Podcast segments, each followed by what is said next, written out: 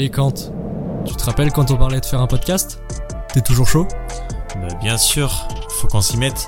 T'en penses quoi si on se fixe l'objectif d'avoir percé dans 3 ans? Ouais, je suis trop chaud, mec. Mais euh, on parle de quoi? Bah, on n'a qu'à aller à la rencontre de tous les gens qui ont accompli des choses hors du commun en moins de 3 ans. Aujourd'hui, on rencontre Trimous, trois filles avec presque aucune expérience dans la navigation, qui ont décidé de traverser l'Atlantique à la voile. Elles ont traversé des tempêtes, fait des rencontres d'une vie, esquivé des attaques d'orques, mais ont surtout été changées à jamais par ce voyage. On vous laisse avec l'épisode Euh, salut les Trimous, Salut. Salut. on est super content de nous avoir, de vous avoir ce premier épisode de podcast. Euh, comment vous allez? On va bien. Ça va. Nous aussi, on est contents d'être là. Cool. Est-ce que vous pouvez vous présenter vite fait, s'il vous plaît? Alors moi je m'appelle Enola Fidon, euh, je viens du sud de la France, à Roquepointe-Cap-Martin, et on est tous les trois en école d'ingénieur à Grenoble, et on est partis donc l'année dernière pour un grand voyage. Euh, moi, je m'appelle Elia Gaillard et je viens de Paris. et voilà, j'ai un peu rien d'autre à dire. Et moi, je m'appelle Carla Kochnek et je viens de Toulon, dans le sud de la France. Cool. Est-ce que vous savez pourquoi vous êtes là aujourd'hui? Bah, du coup, parce qu'on a fait un grand voyage. Exactement. Vous allez parler un petit peu de votre voyage, de ce que vous avez réalisé, de ce que vous avez atteint en moins de 3 ans. Euh, vous pouvez nous en dire plus? Oui. euh, alors, en fait, en- donc on a mis deux ans pour faire le projet, un an pour le monter et un an pour le réaliser. Ouais. Et on a réalisé un tour de l'Atlantique envoyé pour un projet écologique. Ouais, Déjà, là, l'idée, elle est folle. Ça, ça, ça vous est venu comment, ce genre d'idée? Bah, je pense que toutes les trois on avait un peu envie de partir à l'aventure, faire un truc qui change des... Pas des césures classiques, mais on avait un peu envie de faire un truc différent. Et on en avait un peu parlé toutes les trois, mais pas tant. Enfin, c'était un peu sorti comme ça. euh, genre en soirée, on s'est dit, oh, pourquoi pas faire ça? Et on, enfin, on pensait pas que c'était possible, en fait. Vraiment. on- Et puis aussi, je pense qu'il y avait aussi un désir de bah, pas vouloir prendre l'avion pour réaliser la césure. Donc, diminuer un peu notre bilan carbone pour euh, la césure. Et euh, le projet écologique, c'était plus un peu, tout le monde disait, bah, en vrai, vous êtes trois meufs, vous faites de la voile, pourquoi vous faites pas un projet féministe? Et en vrai, bah, ou genre lutte contre le sexisme et tout. Et on trouvait que c'était un peu trop évident pour trois meufs euh, de faire un projet euh, autour des femmes, de la place des femmes et tout. Et alors que nous, ce qui nous intéressait bah, vraiment, bah, c'était l'environnement autour de nous. C'était vraiment ce qui avait logique autour de notre projet. Donc on a décidé de faire un projet écologique aussi derrière. Ok. Et aussi, on avait vu un projet de césure comme ça qui avait été fait par des étudiants euh, deux ans avant nous. Du coup, ça nous a beaucoup inspiré. Donc, on espère que ça pourra inspirer d'autres personnes aussi. Ouais, c'est vraiment grâce à eux, enfin, c'est eux un peu qui ont été l'élément déclencheur. Parce que nous, vraiment, moi, je pensais que c'était impossible. Genre, je me suis dit, mais en, Pourquoi? en si peu de temps, on ne peut pas acquérir genre, toutes les compétences pour faire Mm. ça. Et... Parce qu'il y a acquérir les compétences, mais il y a aussi monter le projet. Donc, ça faisait trop de trucs. Je me dis, mais c'est vraiment ça Ouais, impossible en un an, ça faisait court. quoi. Et de savoir que ça avait été fait, ben, on s'est dit, en vrai, ben, c'est- si on s'y met à fond, c'est réalisable. Quoi. Parce que pour l'état des lieux, là, avant de lancer le projet, vous, vous avez, t'as dit fait un petit, enfin, vous avez toutes les trois fait un petit peu de voile, mais vous connaissez quoi sur la navigation? Bon, on a des niveaux très assez différents quand même. Moi, j'étais vraiment la, la plus nulle. Genre, je- c'était vraiment, ouais. J'étais un peu nulle. Mais après, je savais que j'aimais bien la mer, que j'avais envie de naviguer, tout ça, ça me faisait pas peur, quoi. Je savais que j'avais- j'allais- ça allait me plaire, quoi. J'avais pas trop de doutes sur ça. Mais ouais, j'avais vraiment... Enfin, j'avais jamais fait d'habitable, quoi. Donc, euh, Ok. Ah, Pour ma part, on avait fait un peu, mais j'étais vraiment euh, équipière du bateau. Donc, c'était mon père qui prenait toutes les décisions. Moi, je, moi, je servais un peu à rien, quoi. J'étais là pour les vacances, donc je voyais un peu à quoi ça ressemblait. Mais euh, c'était euh, des quelques heures de voile. Après, on dormait sur une île. Enfin, c'était vraiment tranquille. C'était pas du tout une grosse traversée comme ça. Donc, j'avais une idée de ce que c'était, mais pas des vraies compétences en navigation. Ok. Moi, du coup, j'avais un petit peu plus fait de voile. Euh, bah déjà, euh, je fais de la voile depuis que j'ai 3 ans. Bah, pareil, plus en mode équipière et tout ça, sur le bateau de mon grand-père avec mon père. La Et- voile, c'est bateau à voile. hein. Ouais, pardon, ouais, voile, bateau, ouais. Et, euh, et habitable, pas euh, ce qu'on appelle bateau de plage comme le petit catamaran et tout ça. Ok. Et euh, ensuite, euh, à partir du fin collège euh, et lycée, je faisais presque tous les étés des stages de voile.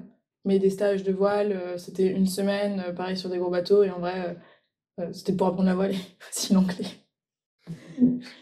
Mais euh, et surtout, j'avais déjà rencontré des gens qui avaient déjà fait la transat, donc euh, donc la transatlantique, traversée. et donc je savais que c'était quand même quelque chose qui était faisable. Ok. Donc toi, ça te paraissait faisable quand même Bah, ton niveau ou pas? pas pour mon niveau. Genre, euh, je serais jamais partie euh, avec les filles si les filles elles avaient pas fait de stage de voile et si même moi j'en avais pas fait plus. Parce que, quand même, genre, la, la majorité de ce qu'on a appris, on l'a appris en vrai l'année d'avant. Mais je savais que bah, je connaissais des enfants qui l'avaient déjà fait. Ok. Bah, Enfin, des enfants avec leurs parents. Oui, oui, bien sûr. Mais je connaissais des gens qui l'avaient déjà fait, ouais. Ok. Et juste pour revenir sur la temporalité, vous en gros vous êtes parti euh, du coup en octobre 2022 Ouais. Ouais. et l'idée, enfin vous êtes lancé dans le projet euh, pour tout préparer combien de temps euh, Bah, pile un an an avant, en un an, ouais. octobre. euh, Et vous avez eu l'idée euh, On a eu l'idée. un an avant et hop vous vous êtes lancé ou c'était un truc qui depuis- Non, vite, on a eu l'idée vers, je pense, mars, avril. Ouais, même et avant. Après, bah oui, mais vraiment, Ouais, ça, ça commencé à, à se concrétiser plutôt là. Ouais. Et on s'est dit qu'on se laissait un peu de temps pour réfléchir. Et à la rentrée, vraiment, on s'est dit, bon, bah vas-y, là, on, on le fait, on s'y met vraiment. Quoi. On a Ouais. commencé à faire des trucs concrets en octobre, quoi. Genre euh, créer l'assaut, trouver des idées. euh, Trouver Mais l'idée est venue avant octobre, quoi. C'est-à-dire Oui. que dès, Oui. euh, dès janvier, on savait qu'on voulait faire un projet de césure toutes les trois. Et même avant, novembre, décembre, on savait qu'on voulait faire un projet de césure. Mais c'est parce que c'est le moment. où Une césure, oui, ouais. Une césure, oui. Oui, voilà, une césure. Et après, le projet est Ouais. venu Oui, euh, vraiment maturé sérieusement. Ouais, voilà. Et après vraiment en un an vous avez tout préparé Ouais, et ouais, c'est c'est parti. ça. quoi. Ouais, avant, il n'y avait pas eu de préparation, quoi. Ouais, il y avait Avant octobre, il n'y avait rien de juste des. Ouais. Puis on commençait à préparer nos parents euh, au départ. hein. Ouais, c'est ça. Bah, justement, ça tombe bien. Parce que du coup, je... pour les milliers d'auditeurs qui nous écoutent, euh, bah, vous êtes parti, vous avez fait ça jeune, du coup, à 22 ans. Ouais. Mais c'est vrai qu'on n'a pas dit On l'âge. l'a pas dit. Vous avez mais- toutes les trois 22 ans. Non, elle a 21. Bah, enfin, Ah bah non, avait- elle vient d'avoir on avait 22. 22 ans. Ouais, mais quand on l'a fait. avait quoi, 22 elle- ans. Et deux, du coup, maintenant, on a 23 ans. Oui. Ok. Mais on a réalisé ça. Bon, vous avez la vingtaine. Début de la vingtaine. Donc forcément, euh, vous avez dû l'annoncer à vos parents. Ouais. Et que, bah, ils en ont pensé quoi, vos, vos proches de... Avec Ouais, trois de ce filles, projet. traverse l'Atlantique, jamais fait. Euh, Surtout toi, par exemple, Nola, qui a... Bon, au final, ça va. Enfin, au début, ils y croyaient pas, ils sont en mode non, mais vas-y, tu me dis ça, mais tu vas pas le faire, c'est sûr et tout. En fait, ils, ouais, ils pensaient pas qu'on allait le faire. Et quand ils ont vu vraiment qu'on commençait à faire des vrais trucs, et ben ils se sont dit, ah, mais en fait, elles vont vraiment partir. Et même, mais, en fait, je pense que le plus dur, c'était pour mes grands-parents. Parce que pour eux, c'était vraiment, enfin, genre, infaisable, impossible, quoi. Pour eux, c'est pas, c'est pas possible de faire ça euh, Ouais. sur un voilier. Enfin, ils étaient là en mais qu'est-ce que tu fais, Folle. mais même, je sais qu'ils ont, pendant l'année, genre, par exemple, ma grand-mère, elle était vraiment super inquiète, genre, Ouais. qu'elle dormait pas très bien et tout. Et est-ce que ça a été un frein Non, toi Tu non, leur as juste vraiment, dit, non, non. mais moi, je vais faire ça. Ouais, mais en fait, je savais qu'au final, ils allaient quand même me, me supporter et tout, du coup, ça m'a jamais ralenti. Non. Il faut que je, je pense. Bah, moi, mon père, en vrai, il était un peu euh, OK. Ouais, tant que tu le prépares, euh, je suis chaud et je pense qu'en vrai, il s'imaginait pas trop que j'allais le faire. Euh, mes deux parents, c'était un peu en mode, ouais, bon, des projets comme ça, ils nous en avaient parlé plein de fois, euh, on va jamais le faire et tout. Ma mère, pour ma mère et ma soeur, j'étais complètement folle. Vraiment, ma mère, elle m'a dit non, mais vraiment, pour moi, quand si tu fais ça, genre, t'existes plus pendant un an et tout. Enfin, ça a été vraiment. elles m'ont fait. elles se sont assises avec ma soeur et ma mère en mode non, mais Elia, genre, t'es inconsciente, faut absolument pas que tu fasses. Elles ont vraiment essayé un peu de me décourager à le faire. Euh, bah, je leur ai dit, bah, si je le ferai, quoi qu'il se passe, je le ferai. Et au pire, je me débrouille sans vous. Et euh, ensuite, petit à petit, ma mère, elle a accepté. Donc, euh, à partir du moment où on a acheté le bateau, ma mère, a fait, ok, bah là, il n'y a plus de retour en arrière possible. Et petit à petit, elle a commencé à accepter. Ma soeur aussi, maintenant, ma soeur, avant de partir, était vraiment à fond. Et ma mère, petit à petit, elle a accepté. Et même à la toute fin, genre, juste avant que je parte, en septembre, octobre, comme ça, elle, elle a envoyé un mail à des potes à elle et à moi en copie, où genre, elle marquait tout son processus euh, mental sur euh, le fait d'être euh, la mère d'une fille qui part en transat. et, euh, non, mais en vrai, c'était hyper mignon.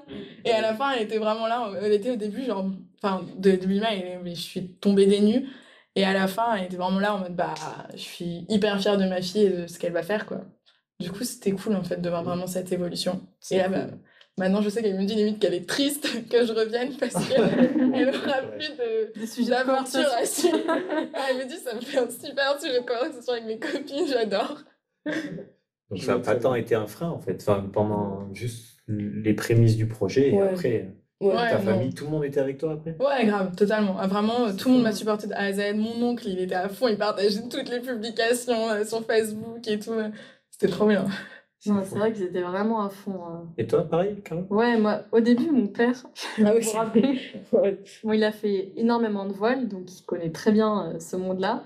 Et on a vu un appel avec lui, je crois. Il nous avait dit, euh, c'était au tout début du projet, il disait non mais euh, vous êtes inconsciente, c'est vraiment très dangereux, il faut pas partir. En fait, il nous a mis un gros coup de pression, je pense pour qu'on soit prête mentalement et qu'on fasse les choses bien. Et après, il était euh, complètement d'accord, il nous a un peu il nous a vachement guidé après pendant l'année et tout. Mais je pense qu'on on se souvient grave toutes les trois de cette Ouais, vraiment- En fait, comme on connaît pas trop ce Ouais. monde-là, quand t'as quelqu'un qui, Mm. connaît, qui s'y connaît de ouf et qui te dit ça, tu te dis putain, mais c'est fou, je suis en train de faire une, une Ouais, grosse ouais. bêtise. Genre. Ouais, mais ouais. après, ça allait, il Mais ouais. d'accord, mais c'était juste pour nous dire bon, bah là, on rigole pas, quoi, c'est du sérieux euh, ce que vous faites. Parce que je me rends pas trop compte, en fait, tout- toutes les difficultés que vous pouvez avoir, tout ce qui fait peur, tous les risques que vous aviez pris. Bah, C'est quoi, en fait, les gros risques le plus gros risque qui existe, c'est de tomber à l'eau. En fait, si tu tombes Ouais, à l'eau quand c'est- t'es en traversée, bah, tu peux considérer que t'es mort, quoi, parce que il y a tout le temps des vagues euh, qui font, je sais pas, 2 mètres, 1 mètre 50. euh, Ouais. donc, euh, une petite tête d'humain euh, qui est perdue dans les vagues avec un Tu bateau qui avance, c'est très très compliqué. Tu peux, Ouais. parce que dans ton, si tu mets ton gilet de sauvetage, dedans, t'as une balise GPS qui est reliée au bateau, mais bon, euh, aller trouver un point GPS dans la mer, enfin, c'est vraiment super compliqué, C'est pas très précis. Et c'est dur, euh, imaginons que tu tombes à l'eau, pour le bateau de faire demi-tour et de revenir Bah, direct. euh, Bah, normalement, oui. tu Ça dépend des conditions météo en fait. Ouais. Ouais. Ouais, ça dépend. C'est que si la mer elle est calme, euh, bah, c'est hyper facile. mais euh, si t'as, oui, Ouais. voilà. Mais si t'as 5 mètres de houle, euh, bah, Ouais. la personne en fait, au-delà même de faire l'aller-retour, tu la vois juste pas. tu la vois plus. C'est Ouais. une question de visibilité surtout. Et ça après, arrive c'est souvent pas souvent calme en plus. C'est ça 5 mètres de houle, c'est quelque Ah, chose pas, de- Non. non, pas 5 mètres de houle. Moins. Ouais. Mais Mais- rapidement, t'as de la houle où ça devient compliqué de Ouais. voir la personne. Même Ok. s'il fait nuit, en vrai, rien que Ouais, la nuit. la nuit, euh, on était, on est seul, donc. euh, donc on c'est- dorme. ouais. Et C'est nous, presque le- 12 heures de la journée, quoi. C'est vraiment Et, ça euh, le plus gros risque. Mais après aussi, il faut se dire que juste un risque un peu bête, c'est. euh, Enfin, qui est facile à comprendre, c'est surtout qu'en fait, t'es au milieu de la mer et il y a juste personne, il n'y a pas d'aide. Genre aujourd'hui, si t'es- si t'arrives un problème en vrai, de santé ou quelque chose comme ça, t'appelles le SAMU, le SAMU il vient et. Bon, bah, t'as de l'aide, t'as une assistance. Bah là, t'as un problème, même t'as un dégât des eaux chez toi, bah t'appelles le plombier ou je sais pas qui t'appelle, mais t'appelles quelqu'un. Et la personne, elle vient t'aider. Là, juste, au-delà même de parler de la mort, euh, de notre mort, genre, si t'arrives à un problème sur le bateau, tu le gères tout seul. Il y a personne qui va venir t'aider. Et t'as pas non plus internet pour. euh, Tu peux demander. On avait un téléphone satellite, on pouvait demander de l'aide, mais c'est pas instantané, quoi. C'est pas. Et il peut y avoir, euh, ça arrive souvent, des problèmes sur le bateau qui peuvent être euh, graves. Je sais pas si au milieu de la Souvent. transat. Ça dépend ce que t'appelles souvent. euh. Normalement, Ça arrive, il y a des gens à qui avant, ça arrive. hein. avant de partir, tu prépares ton bateau. Enfin, nous, on l'a préparé du coup pendant deux mois au maximum pour justement pas qu'il t'arrive ça. Donc, normalement, il t'arrive pas ça. Mais il y a des gens, Ouais. on connaît des filles qui ont perdu leur safran, par exemple. C'est Et suis dirigée, c'est le gouvernail. Et du coup, tu as tout droit. Bah, du Bah coup, bah elles non. ont dû créer un système, euh, un, système pour pouvoir. Elles ont mis des bouts à l'eau, des trucs comme ça pour créer un safran de secours. Mais c'est.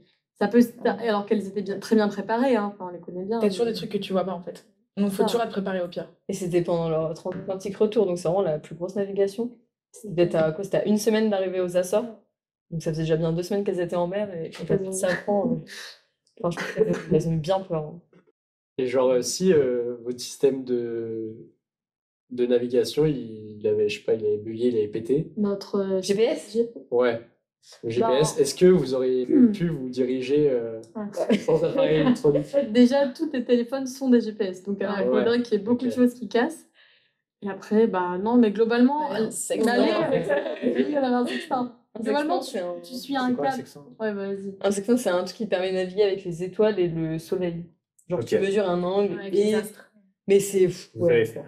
On a essayé. Mais... On a essayé, mais franchement, déjà, Ouais, euh, pas ça déjà on n'avait pas les hein. tables. Ouais, il nous des tables. Donc c'est un peu compliqué.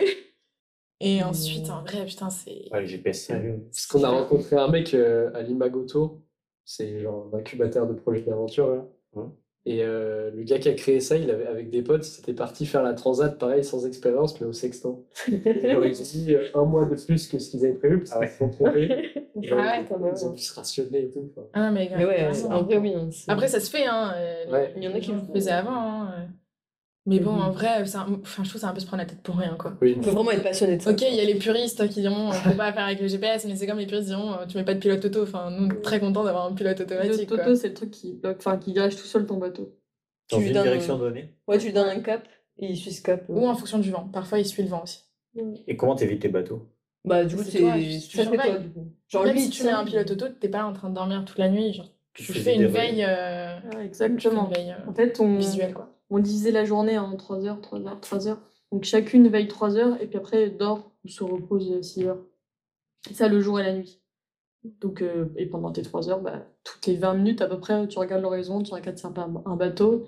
Et après, bah, je tu fais ta vie, quoi. tu Ouais. regardes des films.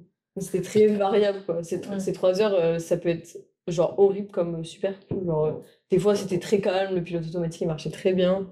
On regardait un film, une série, c'était vraiment tranquille. Et puis, Tu des fois, c'était. Des fois, c'était l'anarchie, genre. T'étais obligé de barrer. une série, comment vous faisiez Bah, on se mettait dehors sur le pont, on avait une Non, mais On, dire. on téléchargeait Ouais, Ah avant. oui, on téléchargeait avant. Ouais, ouais, on a On téléchargé téléchargeait la la nuit. Ouais, ouais. On avait fait fait, beaucoup. euh, les Starlink. on téléchargeait. ouais. Mais des fois, c'était vraiment euh, rien à voir, quoi. Parce qu'en fait, le, le pilote automatique, il marche. Enfin, on a des batteries qui chargent la journée avec des panneaux solaires. Mhm. Et des fois, la journée, il n'y avait pas assez de soleil, ou il n'y avait pas. Enfin, avait pas assez de soleil. Et du coup, on était obligé de barrer. Et là, c'était rien à voir. C'est vraiment pendant 3 heures, tu tiens la barre et T'as mal au bras après t'as mal au bras après. Quand il y a des vagues, évidemment. ouais, ouais. Les vagues, c'est abusé. Et puis, euh, au-delà de la météo, parfois, juste, euh, t'as des bateaux partout. Genre, par exemple, quand tu traverses le détroit de Gibraltar euh, ou en Méditerranée, en Méditerranée, tu peux pas te permettre presque de regarder un film ou une série, t'as des bateaux partout, Ah il y a des pêcheurs Ouais. partout, ils mettent des casiers. Enfin, c'est vraiment l'enfer. T'as plein de lumière en fait la nuit, du coup tu dois identifier est-ce que c'est la côte, est-ce que c'est un bateau, est-ce que c'est une bouée, est-ce que c'est un casier. Enfin, Ouais. c'est- Est-ce que c'est loin Est-ce que c'est pas loin Est-ce que ça, tu rentres dedans Est-ce que bref, du coup, t'es tout le temps en alerte quoi. C'est quoi la navigation la plus stressante que vous avez faite? C'est plus, c'est c'est plus dans les vagues ou justement dans les, entre C'est les différent. bah, et- c'est vraiment différent. Ouais, ça, c'est sûr, c'est vraiment Pas différent. les mêmes stress. Ouais, c'est vraiment pas le même stress. Moi je pense que c'était la, la traversée de Gibraltar au retour. Ouais. Parce qu'il y avait le problème des orques là. Enfin, on a beaucoup qu'on a entendu parler. Je sais pas si- Vas-y, Non, pas moi. Bon, il y a des orques depuis euh, quelques années, ouais. Ils attaquent les safrans des bateaux dans le détroit de Gibraltar. Et nous, le moment, du coup, au retour, on le passait, il y avait beaucoup, beaucoup d'attaques. Et donc, on rasait les côtes de très, très proche, on restait dans les 20 mètres de fond. Donc, c'est vraiment euh, proche du bord. Et on avait des problèmes de moteur à ce moment-là. Donc, euh, c'était un peu stressant. On avait un peu peur ou de se faire manger par un orque ou que le moteur s'arrête et après, on va s'échouer. Tu vois. On on était très, très fatigués. Et, aussi, euh, bah, au moment où on passait, enfin, il y a eu une attaque d'orgue juste à côté. Quoi. On a entendu, bah, Ah ouais. du coup, la VHF, qui est la radio, tous les bateaux ont. Donc la VHF, c'est genre une petite radio, tu peux parler avec les bateaux d'à côté et t'entends les bateaux d'à côté à genre, euh, je sais pas, c'est C'est 3 entre- 4 000 Bah, la portable, c'est 2000 et la fixe, Ouais. c'est 20 000, je crois. Sur euh, 2000, c'est 4 2000. km. Ouais, quatre voilà. Donc vraiment les bateaux proches. Et euh, bah, je pense à 1 000 de nous, donc à 2 km. C'est vraiment peu en En échelle bateau, de bateau. Ouais. Là, ça paraît grand, mais c'est pas grand. Ouais, c'est vraiment pas grand. Bah, il y avait euh, une attaque d'orque. euh, Sur un autre voilier Sur un français. autre voilier, ouais, et c'était vachement stressant parce que du coup, on, on entend bah, orc attack, orc attack, on était là, oh, in front of Barbat, on était, oh, bah c'est là où on est. Sur le plan d'eau, il y avait nous, un ami à nous et l'autre bateau qui se faisait attaquer en gros.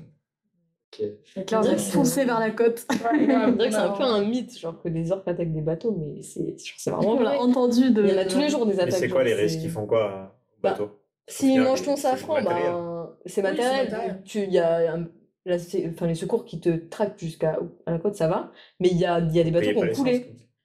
Comme ça. Il y a Ouais. des bateaux qui ont coulé, genre ils sont, Ah ouais ils sont tellement, en fait, Après, les c'est- orques, ils sont tellement frappés dans la coque que ça a fait des trous. Et... Après, c'est 2-3 bateaux Mais oui, sur euh, des centaines bateaux. d'attaques d'orques, genre c'est vraiment rare quoi. Mais tu peux plus naviguer quoi. après. Bah, même en vrai, genre, il y a que très peu de bateaux qui peuvent vraiment plus naviguer. Ouais. La plupart du temps, en vrai, euh, ils pètent ton safran et une fois qu'il est pété, ils partent. Genre, ils jouent en fait avec le safran et après ils partent. Et du coup, moi, je sais pas, il te reste euh, un tiers du safran, mais c'est compliqué de naviguer avec, mais tu peux encore, genre, t'es encore. Mais euh, tu dois quand même t'arrêter à Gibraltar. pour- Bah, franchement, euh, aller, pas euh, tout le temps. Bah, de toute façon, un peu- bah, on a une histoire d'un mec, euh, un mec qu'on connaît, euh, qui a traversé Gibraltar euh, tout droit. Il s'est fait bouffer les deux safrans et il a continué à traverser la Med euh, Ouais, avec. euh, hmm, un tiers de c'est safran raisonnable quoi. Oui. T'as du gros temps, c'est compliqué. Non, Mais du coup, le problème, c'est que ça retarde ton voyage énormément ou ça te fait d'énormes dégâts et refaire un safran, c'est très long. Mm. Donc, C'est euh, très cher aussi. C'est très cher. C'est un problème financier. Il n'y a pas de mort, quoi. Personne n'est Ouais. jamais mort pour ça. Et juste, ils jouent avec. Ils veulent juste jouer? Bah, on- en fait, Ouais. c'est un peu l'énigme du moment, tu vois. Mais Tout le monde dit un peu tout et n'importe quoi. Mais- vengent. Mais en vrai, le gros truc, c'est qu'en vrai, ils jouent. Ouais, Mais ils jouent. Genre, euh, c'est ça. Enfin, nous, de En ce vrai, il n'y a pas d'agressivité des orques, quoi. C'est vraiment, en vrai, genre, juste ils ont trouvé un jeu et. Voilà. Casse le truc. quoi. Bien qu'ils s'amusent. Mais Comme du coup, un, un- un étudiant bourré. un peu. Voilà. Mais du coup, ouais, cette journée-là, enfin, déjà, on venait d'arriver de. Non, ah non, c'était- on avait dormi à Cadiz. On avait dormi pas longtemps. Mais on avait dormi rien du tout parce qu'on devait réparer le moteur. Donc on s'était arrêté genre une 24 heures alors qu'on sortait de 10 jours de navigation. Et ensuite on était directement reparti pour passer Gibraltar. Et c'était interminable. Enfin, du coup, on avait passé deux nuits Gibraltar. Mais du coup, on pouvait pas du tout faire l'écart. On était obligé d'être deux sur le pont parce qu'à un, c'était vraiment trop dur déjà. Donc vraiment, on était épuisés. Genre, C'était euh, très dur. c'était interminable. Et puis en plus, c'était le retour, c'était la fin. Donc euh, on, enfin, on avait fait que naviguer avant. on pouvait Surtout vraiment à, à Gibraltar même, exactement à la ville de Gibraltar. Donc là, vraiment, il y a tous les cargos, tous les cargos qui rentrent et tout ça. Mais là, bam, genre, chape de brouillard. Ah ouais. Et on voyait plus rien. Et genre, on entendait juste les, les cornes de brume, euh, donc euh, c'est les poètes-poètes de- des, car- des cargos, qui sonnaient genre de partout autour de nous et c'est hyper Ouais, angoissant, quoi. Vraiment, c'est hyper stressant. Tu dis à tout moment, il y a On un truc qui arrive là quoi. à un mètre. Et on sort de Gibraltar et là, on entend des. euh, on voit le, le son. Je sais pas si on voit le sondeur qui remonte, qui remonte, qui remonte. Et euh, bah, en quoi gros, le sondeur? le sondeur, C'est ce qui. Ouais, ce qui profondimètre, quoi. Ce qui permet de calculer la profondeur sous le bateau. Et en général, quand le sondeur remonte comme ça, c'est-à-dire que tu as des animaux euh, Dessous. ouais. dessous. Du coup, bah, tu sors d'une zone où tu as plein d'orques, tu flippes un peu. Et on se retourne, heureusement, ça, c'était des dauphins, donc ça, c'était sympa. Mais Ouais. petit moment de stress en mode, oh, il y a des animaux sous nous. Ça, quand tu vois un dauphin, t'es en mode c'est un or, c'est sûr, c'est un or. Genre, tu en fait, t'es en constant. Ouais, Moi, je me rappelle, j'arrivais pas à dormir, j'étais stressée, je... j'étais mal, quoi. C'était une des journées où j'étais le plus mal de ma vie. Enfin, c'était En plus, avec la fatigue, on arrive, enfin, t'arrives beaucoup moins à gérer Ouais. ta- ton C'est ça, je me rappelle, je, je pleurais, enfin, Ouais. c'était horrible. Hein. C'est tendu, quoi. ouais, Ouais. c'est tendu. Bon, ouais. Et après, moment difficile, En pleine mer, vous en Ouais. avez eu? Oui. ben, au re- déjà, bon, la navigation Canaries-Cap-Vert, on a eu quand même du temps assez musclé. C'était la première fois, euh, enfin, pour moi, que je naviguais dans du temps aussi euh, fort. Ouais. Donc là, ça me... en fait, j'avais surtout peur pour euh, le bateau. Je me disais, est-ce que le bateau, il, il est résistant genre, Est-ce qu'il va... Est qu'il va pas casser? Parce que j'ai vu quelques vidéos, vous êtes vraiment secoué dans tous les sens. Ah ouais, ouais, Ouais, ouais. ouais, ouais. Ah ouais, Ah le bateau, il, il roule, genre, il fait Ouais. comme ça, mais tout le temps. Enfin, Genre, on est toutes tombées d'huile, quoi. Ouais. C'est vraiment éjecté du genre, Ah ouais. Ouais, ouais. Ah Genre, ouais, tout devient compliqué. Genre, cuisiner, ça devient une épreuve, mais genre, vraiment terrible, quoi. Mais Genre, ouais. ça donne hyper envie de vomir. Et ça fait partie de ce qu'on disait sur les dangers de la mer, en fait. C'est Ouais. vraiment, en fait, au final, bah, t'as tombé à l'eau, un danger de la mer, mais t'as aussi juste les accidents du quotidien. En Ouais, fait, c'est domestiques, multiplié par, euh, par 10 en bateau, quoi. En fait, euh, Ouais. marcher, c'est une étape. Enfin, c'est compliqué, Ouais. quoi. Tu dois te tenir à tout. euh, Si tu te tiens pas, tu tombes, quoi. Enfin, du coup, Ouais. tu- hyper rapidement, tu vois, tu peux te faire mal. Ouais, c'est Ouais, ça, tu et c'est terminé, se hein. brûler, ouais. Ça, c'est un des plus gros risques aussi. Ouais. Donc, c'est vraiment la vie du quotidien et, attention. ouais. et vraiment plus dangereuse, quoi. C'est le danger constant. enfin, surtout quand ça roule, quoi. Et à la, la Transat Retour, on s'est pris une. euh, Enfin, du coup, la météo de la Transatlantique Retour est beaucoup plus compliquée qu'à l'aller. Parce que le chemin n'est pas le même. Ouais, parce qu'on remonte beaucoup plus haut, on remonte vers les Açores. Et, euh, et du coup, c'est un système avec des dépressions. Et du coup, euh, ben, t'essayes de pas, de pas passer dans la dépression, t'essayes de passer plus Ouais. au loin. Et sauf qu'on s'en est pris euh, deux, deux petites d'affilée. La première, ça allait, mais la deuxième, elle était quand même plus grosse. Et là, c'était c'était pas très C'était drôle. le, le plus gros temps qu'on s'est jamais pris. C'était Ouais. là. C'était vraiment 24 heures où c'était, mais c'était l'anarchie, quoi. Ah ouais. Ah ouais, ouais. Ouais, c'était horrible. Genre, C'était vraiment il y avait 42, donc c'est quoi? 75 km/h de vent. Ouais, constant, Constant. tout le temps. Après, ça, va, c'est- les 42, vraiment, le pic, c'était vraiment 2-3 heures. Ouais, Ouais, c'était- trois heures, sinon, c'était 35. mais ça, on avait vraiment réduit C'est les voiles au maximum. Genre, on pouvait pas plus réduire les voiles à part de les enlever, genre. Ouais. Ouais, parce que quand il y a trop de vent, on réduit euh, la taille des voiles pour qu'il y ait moins de puissance dans le bateau. Ok. Et même, on change de voile à l'avant. S'il y a vraiment trop de vent, vous enlevez les voiles? Le Ouais. L'idéal, c'est de garder quand même un petit bout de voile et d'avoir le vent dans le dos pour que tu avances et que ce soit un minimum stable. Sinon, juste. C'est en fait les. Ouais. Ouais. Parce que le vent est impressionnant, mais le pire, franchement, c'est les vagues en vrai. Ouais, hein. Les vagues, elles te, elles te retournent. Genre. Par exemple, Par exemple. par exemple, bah, retournez, hein, mais. pendant la, la dépression, genre c'était c'était Elia qui était à la barre dehors, et avec Carla on faisait une sieste, puis vraiment on avait presque pas dormi de la nuit, genre on faisait que se réveiller les unes les autres, machin. On avait presque pas dormi, et enfin, on était fatigués et tout, et dans le truc on a oublié de fermer un hublot. Du coup il y avait un petit hublot qui était ouvert. Et on s'est pris. Enfin, on a oublié. Carla, oui. on a ouvert un hublot. Et nous, elle est trop sympa quand elle raconte l'histoire, elle dit jamais que c'est moi. Et du coup, on s'est assise dans la même cabine, parce qu'on a trois cabines pour dormir, mais c'était impossible de dormir dans l'autre cabine, genre ça bougeait trop. Il y avait qu'une cabine où c'était un peu ok, genre. Pourquoi? Parce que suivant comment le bateau il se prend les vagues, genre il y a déjà une cabine qui monte beaucoup plus, et à l'avant, genre le bateau il fait vraiment, il tape, de, il monte. Ouais, ok. T'as vraiment l'impression d'être dans une attraction, quoi. Alors ton cœur, il ouh C'est surtout là, tu tombes en vrai. Ouais, le temps qu'on oui. avait, euh, Ouais, tu tombes. genre il gitait plus d'un côté, il penche plus d'un côté que de l'autre. Et à côté des autres lits, bah, t'avais un trou. Du coup, euh, si tu dormais avec le bateau qui gitait, bah, tu, tu glisses et tu tombes Voilà, on, était calé- on dormait à moitié sur le mur, à moitié sur Ouais, le lit. Ok, j'ai compris. Et du coup, euh, on essayait de dormir et tout. On dor- En vrai, on dormait pas, mais on essayait. Et vraiment, genre, on s'est pris. Genre, le bateau, il a pris un énorme coup de jet. Genre, il s'est vraiment. euh, par une vague, quoi. Il a énormément penché. Et on s'est pris vraiment, je pense, 60 ou 70 litres d'eau dans la cabine, genre par le hublot. Et genre, j'ai vraiment Carla, genre, flotté dans le bateau. Et là, je me suis dit, ah ouais, c'est chaud. Genre, là, j'ai vraiment eu peur. Genre, Là, tu vraiment. dit, Là, on je me suis dit, mais c'est la merde. Ouais, genre. ouais, ouais, je- Tu En te plus, dis, on était quoi. fatigués. En fait, c'est même pas une vague qui est rentrée, c'est le bateau qui est passé sous l'eau Ah à moitié. L'eau est rentrée comme ça. Genre, la Le bateau, c'est- Ah ouais. Leur cabine est passée sous l'eau et elle est remontée d'un coup. Moi j'étais à la barre, j'ai vu ça. Je me suis dit, oula, sous-marin. Il y a tout qui a volé dans le bateau, genre tout. Genre, il y a des tiroirs anti... enfin, qui sont faits pour pas sortir des trucs. Il y a tout qui a volé, genre. On avait Ouais. une citrouille, genre, une courge, genre, elle a volé dans le bateau, elle s'est éclatée par terre, genre. Ah ouais, J'ai jamais vu autant d'eau sur le bateau à ce moment-là. Vous avez eu des poissons, vous? Non, sur le pont, oui. Oui, C'est mais vrai? pas là. Et dans mon lit aussi. Je Ah. Oui, parce qu'en en Atlantique, il y a beaucoup de poissons volants, du coup, ils sautent sur le bateau. Enfin, ils volent et hop, ils s'échouent, Ouais. malheureusement. Et bah, il y en a un qui a volé jusque dans ma chambre et je m'en suis rendu compte en pleine nuit. J'aurais senti un truc un peu mouillé sur ma chambre. Je me suis dit, ah, mais c'est quoi ce truc? Donc je me réveille et tout ça, je regarde et je vois un poisson volant, ça puait, c'était horrible. Ouais, du coup, après, nos lits étaient trempés. Et vraiment, le lit, c'est vraiment le seul endroit où genre, t'es bien, où tu peux te reposer, où t'es confortable. Et du coup, bah, nous restait genre, je sais pas, 10 jours de navigation et on avait tout qui était sale et qui était. Et puis surtout, quand il t'arrive ça, la tempête, elle est pas finie. Non. Ouais, non. Non, c'est arrivé. Après, euh, vous êtes dans un état de stress total, non? Ben, Non, vraiment. Après, une fois que j'ai- ouais, une fois qu'on avait compris que c'était juste un coup de gicte très Ouais. fort, Ouais. Tu sais que tu vas pas t'en prendre deux. Enfin, ouais. peut-être, mais ça va, tu vois. Ouais. Tu vois que le bateau, il a puis tenu. après, ensuite, on a fermé le. Ouais. Puis tu, tu dis que le bateau, il est remonté. Ouais, c'est ça, Oui, c'est oui. vraiment couché. Ouais, c'est vraiment c'est couché. Bah, genre, euh, l'eau est arrivée jusqu'à la moitié du, Du pont. du cockpit, ouais. Ça remplit la moitié. attends, mais toi, t'étais à la barre Ouais. Waouh, waouh, waouh. et le bateau, il se couche à l'horizontale. Non, donc mais tu- quand même pas à Bah, l'horizontale. bah, non, il se pas, oui, il s'est un peu couché, mais euh, en vrai, ça déjà, ça arrive souvent que des bateaux à, à voile se couchent. En vrai, Ouais. c'est fréquent euh, qu'ils se couchent et qu'ils se relèvent. Enfin, ils, ils se renversent pas, Ils se hein, ouais. on, Oui. bien, ils se couchent, euh, genre, ils, ils gitent beaucoup, quoi. Et euh, ça arrive assez souvent. Bah, pas trop, nous, parce que nous, on surtoilait pas trop. Genre, on mettait pas, on réglait assez bien nos voiles, on va dire. Genre, on avait On plus tendance à quoi. mettre moins de voiles. Donc, comme j'ai dit, genre, plus il y a du gros temps, plus on met moins de voiles. On avait plus tendance à mettre moins de voiles que trop. Du coup, on, euh, c'était assez rare que notre bateau se couche. Et du coup, bah, là, c'était la première fois.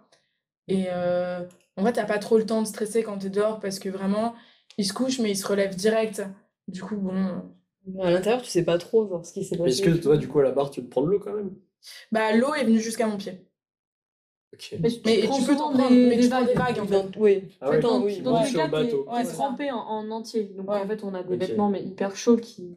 Hyper Bah, étanches. Au même moment, à un moment, avec Carla, on était euh, ensemble sur le pont, donc je barrais aussi à un moment. Et on s'est pris une énorme vague, mais la vague est tellement énorme que vraiment, enfin, j'ai bu la tasse sur le pont, quoi, tu vois. Et on voyait, il y avait des assiettes euh, qui étaient euh, par terre. On voyait les assiettes flotter comme ça.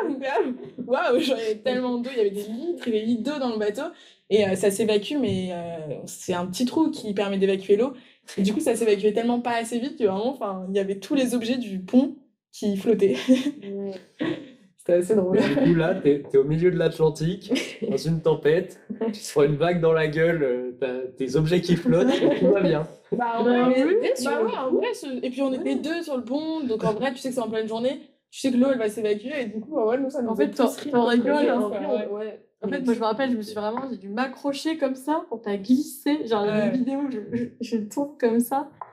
En fait, ouais, sur le coup, C'est t'es. impressionnant. En fait, ça te fait un petit coup de stress et puis après, En ok, tout va bien. Et Ouais. tu te dis de toute façon, ben, tu peux rien faire. en fait. Oui. Juste, tu dois attendre que ça passe, quoi. Mais Ah, mais tellement- ça- Tu peux rien faire, en fait. C'était long en fait. C'était Je trop me rappelle, long. ça devait finir à 15h. Je sais plus, à 17h, c'était toujours pas Oui. fini. On comptait les heures, on n'en pouvait plus. Et Euh, Est-ce que, euh, genre, ça demande d'être. Quand une navigation comme ça, ça demande d'être Mm. hyper concentré, genre, faut Ouais. pas Oui, faire des oui, faut Ouais, pas du en fait, parce que Ouais. tu dois prendre les vagues dans le dos. Ce qui est dangereux, c'est de te prendre les vagues de travers. C'est Ouais. ça qui peut retourner ton Mm. bateau. Donc tu dois vraiment te garder les vagues dans le dos. Et le problème, c'est que ton bateau, il a tendance à se mettre justement en travers. Tu dois être hyper concentré pour pas te retrouver comme ça. Et c'est vraiment. euh, bah, là, c'était vraiment physique, quoi. Enfin, Ouais. on avait super Ouais. mal au bras après trois heures. pris des euh, bras ou pas? Ouais, Ah oui, énormément. Elle est devenue giga musclée là. les Ouais. bras. Non, Ah mais ouais, des sans rigoler, tout, on, on a vraiment pris les bras. Mais après, je pense que c'était pas parce qu'on barrait, c'est juste qu'on n'avait pas de moteur d'annexe. du coup, on pagayait beaucoup pendant Ouais, les escales. euh, Et franchement, je pense que c'est ça qui nous a pas mal des, des objets lourds à porter. Ouais, genre, c'est ça. Ouais. Bricoler et tout. Tu pourrais Là, bricoler tu dans des tu lis, positions. en de- vrai, euh, Ouais, tu te- voilà. T'es actif, quoi. T'es pas assis sur une chaise en cours, quoi. Oui. Et physique comme ça, si vous avez été trois gars au milieu de vous, vous pensez que ça aurait été à quel point plus facile? Ouais, En fait, vraiment. à quel point ça a euh, été euh, non, en fait, c'est non. pas vraiment euh, Non. plus facile parce que tu as des winches, donc c'est les objets, vous savez, là, les gens qui tournent. Le manuel. Voilà, Ouais. il y a le manuel et les winches, hein, c'est le nom du truc. Et ça, ça t'aide justement à, bah, à démultiplier les forces énormément. Donc en fait, enfin, Oh, si tu arrives. tout- ouais. Oui, on va peut-être un peu plus lentement, mais je veux dire, c'est quelques Ouais. secondes, Ouais, ça réfléchis absolument rien. bon, ouais. ouais. Puis surtout, de toute façon, euh, les forces qui sont mises en jeu, elles sont pas humaines. Donc, Mm. euh, tout est fait pour qu'elles deviennent humaines. Donc, que tu sois un mec ou une meuf, en vrai, euh, Ouais. Ça change vraiment ça change absolument rien. Quoi. De toute façon, elles sont démultipliées. Quoi. Et pourquoi vous pensez du coup que des, des projets comme le vôtre où c'est trois filles qui partent en mer comme ça, il y en a quasiment pas, voire pas du tout en fait? Ça n'existe pas. C'est-à-dire que l'équivalent gars, ça existe. J'ai pas les stats, mais c'est certain que ce que vous avez fait, ça sort du commun et que c'est vraiment trois filles. Bah, Bah, après, C'est pas la force. On en a vu d'autres projets où il y avait Ouais. deux filles. Enfin, on- il y avait beaucoup de projets où il y avait que des filles cette année. Enfin, l'année, on est Ouais, c'était assez. Après, enfin, de ça, plus en plus, mais ça, c'est vraiment une question d'éducation. Ouais. C'est juste que on dit, enfin, on dit aux garçons, on donne plus le courage aux garçons de le faire quand ils sont jeunes que, Mm. qu'à nous de le faire. hein. Et je pense que c'est pas que le milieu de la voile, c'est de manière générale euh, tous les projets. Et je pense que c'est aussi une question euh, d'indépendance des femmes. C'est-à-dire que on a vu beaucoup de femmes faire de la voile, mais en général, les femmes, c'était euh, la femme du capitaine. Donc euh, la femme, je pense, elle est toujours associée un peu à un mec. Et du coup, bah, trois meufs qui partent toutes seules, s'il n'y a pas une figure d'autorité qui doit être masculine, en fait, ça choque, en fait, que ce soit dans la voile ou autre chose. Juste que tes trois meufs qui prennent leur indépendance, c'est pas, entre guillemets, normal. C'est pas dans les règles de notre société. Les gens, ils étaient toujours très très euh, surpris de nous voir euh, toutes les trois dans une vie de femme, mais je sais pas, il est où le capitaine, euh, ils sont vos parents. euh. Enfin, vraiment, ils étaient hyper Il y étonnés. avait des gens qui venaient nous voir au Cap Vert, ils venaient juste nous voir pour demander est-ce que c'est vrai? On m'a dit qu'il y avait trois filles, qui... Ouais. juste trois filles qui naviguaient ensemble. Ah ouais? Est-ce que c'est vrai? Ouais. Bah oui, c'est Oui. Et Et est-ce que, genre, euh, enfin, ça vous a freiné ou quoi euh Bah Mm. non, ça nous a jamais freiné, mais juste il y a des moments où c'était c'est vrai que c'était pas cool quoi. Ouais, c'était Enfin, on a un bon exemple, c'est à chaque fois en fait, bon, il y a des moments, il y a un moment stressant qui est la manœuvre de port. Donc, quand tu arrives dans un port, tu dois, t'es en hauteur, tu dois faire ta manœuvre et tout est super étroit, c'est le moment où tu risques un peu de casser ton bateau. Donc nous, on le faisait bah, toutes les trois à chaque fois. Et t'as un, un mec ou une fille du port qui vient t'aider souvent, bah, il prend tes amarres, il t'accroche, il te guide un peu. Et en fait, on se faisait tout le temps critiquer bah, par ce mec-là euh, sur notre manœuvre. Il disait tout le temps non. Alors, ou il nous gueulait dessus pendant qu'on était en train de le faire, donc pas du tout le bon moment parce que tu étais super stressé déjà. Ou alors après, il te dit non, mais c'est pas bien, t'aurais pas dû faire ça, t'aurais pas dû faire ça. Alors que nous, on n'a jamais cassé Mhm. un truc en manœuvre, mais jamais, on les a Jamais. toutes réussies. Et on avait notre ami, euh, un ami mec là, qui faisait ses manœuvres, et lui, vraiment, je le voyais rentrer dans les bateaux, à l'avant, à l'arrière. les mecs, ils disaient rien, aucune remarque. Donc en fait, ils se permettent pas du tout de le faire avec les mecs parce que je pense qu'ils ont un peu peur de représailles, tu vois. Et avec Mhm. nous, ils en ont rien à faire. Mais en vrai, c'est un peu comme en voiture. Alors, euh, c'est les, les femmes conduisent moins bien que les hommes, euh, tous ces trucs, ah, bah, c'est forcément une nana au volant. euh, Enfin, c'est juste des clichés de euh, les femmes sont moins capables que les mecs. Et genre, c'est juste ça de manière générale, que ce soit dans la voile ou dans d'autres contextes. C'est juste les femmes sont moins capables que les hommes. Je pense vraiment, enfin, ça se réduit un peu à ça, quoi.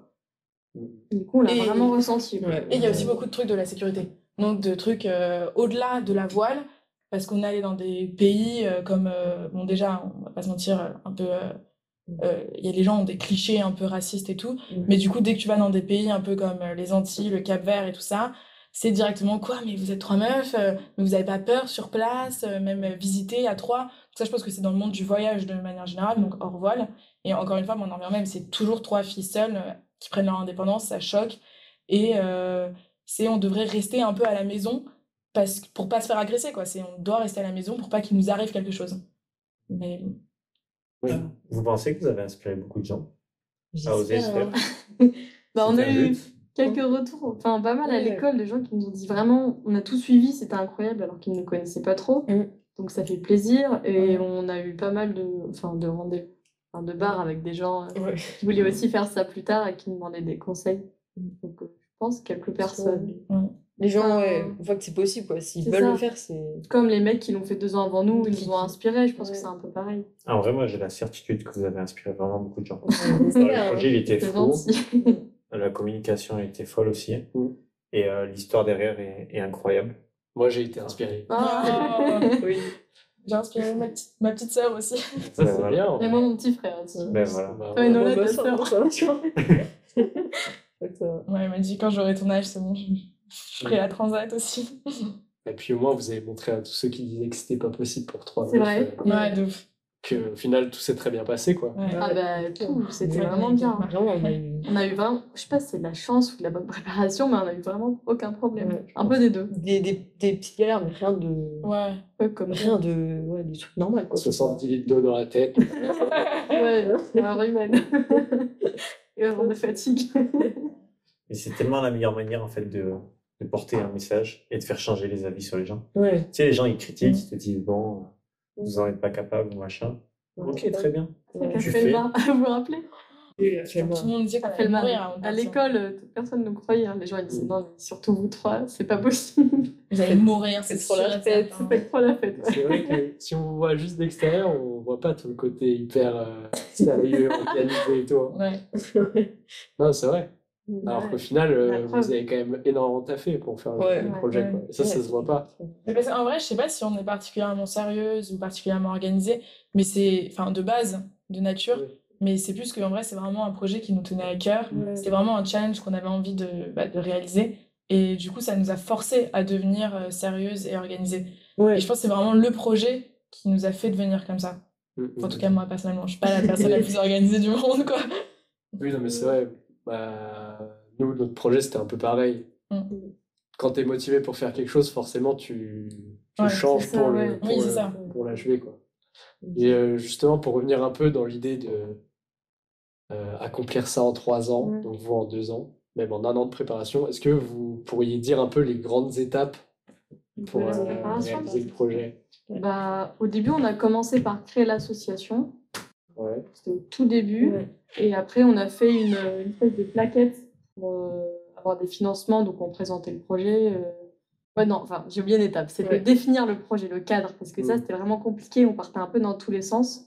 On voulait vraiment qu'il y ait un vrai projet écologique derrière. Donc, euh, ça, on a mis un peu de temps. Et après, donc, oui, faire la plaquette. euh, et après, chercher. Oui, parce que forcément, ça coûte cher. Ouais, Donc, euh, vous Ouais, avez essayé ça. de le financer. Ouais, c'est Exactement. ça. Ça, et ça la, et com aussi, la communication autour du projet, ça, ça nous a pris vraiment euh, beaucoup de temps. On a essayé de, de s'y mettre à fond. Genre, on a même euh, enfin, contacté des radios, la télé, des trucs comme ça. euh, Ouais, là. On, a essayé Tout un ça jusqu'à décembre, on a fait. Ça, ouais, c'était de octobre à décembre, c'était vraiment euh, créer le projet, et puis une vraie base, en fait, que les... Ah, en fait, on voulait qu'avant de contacter les entreprises, il y ait déjà quelque chose euh, Oui. qui soit là, quoi, qui ait un site web, qui ait C'est qui ça, est du- un peu de contenu, quoi. Même si, au fond, bah, il y avait rien, quoi. C'était que Ouais. des idées comme ça, quoi. Ouais. Parce qu'on n'avait pas encore acheté le bateau, on n'avait pas... Enfin, on avait- en Ouais. soi, on n'avait rien, quoi. Oui, c'est dur Juste, faut bien démarrer, ouais, voilà. Juste, faut démarrer quelque part, quoi. Du coup, vous avez défini le projet et puis après, vous avez fait un peu en parallèle, euh, créer Ouais. votre communication, Ouais. plus euh, contacter les gens Ouais. pour montrer qu'il y avait déjà quelque chose et que ça Ouais, vous c'est aussi ça, ça, et réfléchir au projet écologique, exactement Ouais. qu'est-ce qu'on faisait, contacter les structures aussi là où on allait le faire, donc les écoles, ou Les villes. partenaires. ouais. Et en même temps, en parallèle, bah, on a fait notre formation de voile, donc on a fait des bah stages, euh, une formation euh, survie en haute mer. Mm. Et après, euh, Et ça, du coup, vous avez fait quoi comme formation pour être prête, pour, enfin, pour être capable de faire une transat? C'était combien de temps de formation en gros? Bah, en vrai, il n'y a pas de temps de formation. Enfin, nous, on a fait toutes deux semaines de stage euh, en habitable et, une, et quatre jours de stage survie en haute mer où tu apprends vraiment euh, toutes les bases de la sécurité en haute mer. Mais sinon, en vrai, il n'y a pas de. Il y en a qui se préparent. il y en a qui- se préparent Ouais. euh, toute leur vie. Enfin, genre, c'est. Mais En vous fait, pensez que vous auriez pu faire moins? Non. Non, pff, non, ouais, non. Ouais. Là, c'était vraiment le minimum vital. Ouais, je ouais. pense. Ça, ouais, avec euh, des petites bases à côté, quoi. Sinon, pour quelqu'un qui a jamais rien fait, euh, Bon, nous, on a vraiment. Enfin, Mais vous, en tout cas, Moi, deux semaines et plus un stage, euh, un stage Mais après, en- on a de appris. survie en oui, en fait, on a appris sur le tas. sur le terrain, On est parti, euh, c'est là on a tout découvert. Heureusement, la météo au début était plutôt douce. Ouais. Donc on y allait petit à petit, mais c'est vrai qu'au début on n'allait pas très vite quoi. Oui. Franchement, on est un petit peu J'avoue, bonne, euh, bah, quatre nœuds. Ouais. tu commences pas par la transat, tu fais déjà C'est ça, un peu ouais, des naves c'est en, ça, ouais. des navigations On en Méditerranée ça. pour euh, y aller tranquille. Le trajet enfin, a été assez progressif. Après, ça aurait pu être euh, horrible en Méditerranée, Ouais. mais aussi on regardait vachement la météo, on serait pas parti dans les trucs. genre, à la Ouais. fin, on, on se permettait de naviguer dans des temps qu'on n'aurait jamais fait au début. Ouais, genre, jamais. ça. Genre, euh, Vous êtes lancé, quoi. Mais ouais, vous êtes lancés. Vrai, on a Je commencé. juste- ouais. En vrai, la voile, c'est pas si compliqué que ça. Ouais. Je pense juste que l'expérience, ça te permet euh, de un de faire face à plus de problèmes, Ouais. donc euh, de savoir mieux résoudre euh, les problèmes quand ils t'arrivent, et aussi euh, de plus euh, connaître la météo. Parce qu'en vrai, quand t'as jamais navigué sous du gros temps, bah, les vagues, assez rapidement, c'est hyper angoissant. Genre, moi, je sais que par exemple, les premières naves, j'avais beaucoup moins peur des vagues que les filles. Ouais. Parce que en vrai, enfin moi j'ai navigué euh, du coup euh, lors de mes stages en mer du Nord et en mer Baltique et en vrai bah là-bas les vagues elles sont énormes et j'avais déjà navigué sous du gros temps et du coup à moi les vagues me paraissaient pas si grosses que ça.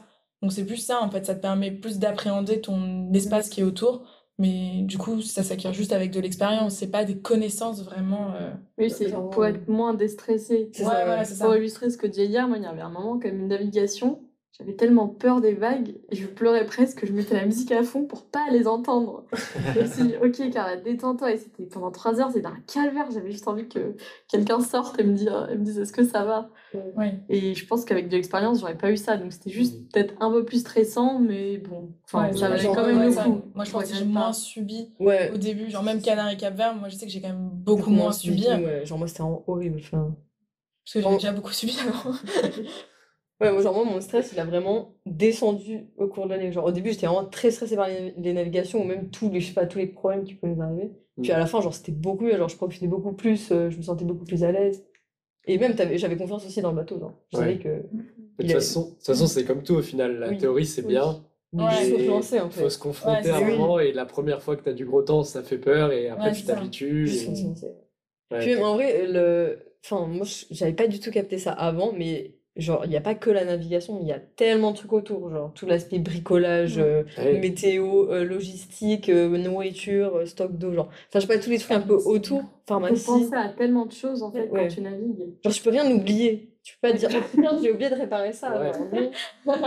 Ou j'ai oublié d'acheter ça, non Ouais, non. non, non, Parce que, ouais, pour revenir sur la phase préparation, Ouais. du coup, on disait euh, définir le projet, Ouais. financer la com, euh, plus la com et, euh, et euh, se former à la voile. Mais après, une fois que vous avez eu votre bateau, Ouais, je ça. sais qu'on vous a, enfin, du coup, on vous a vu le préparer un peu. Ouais.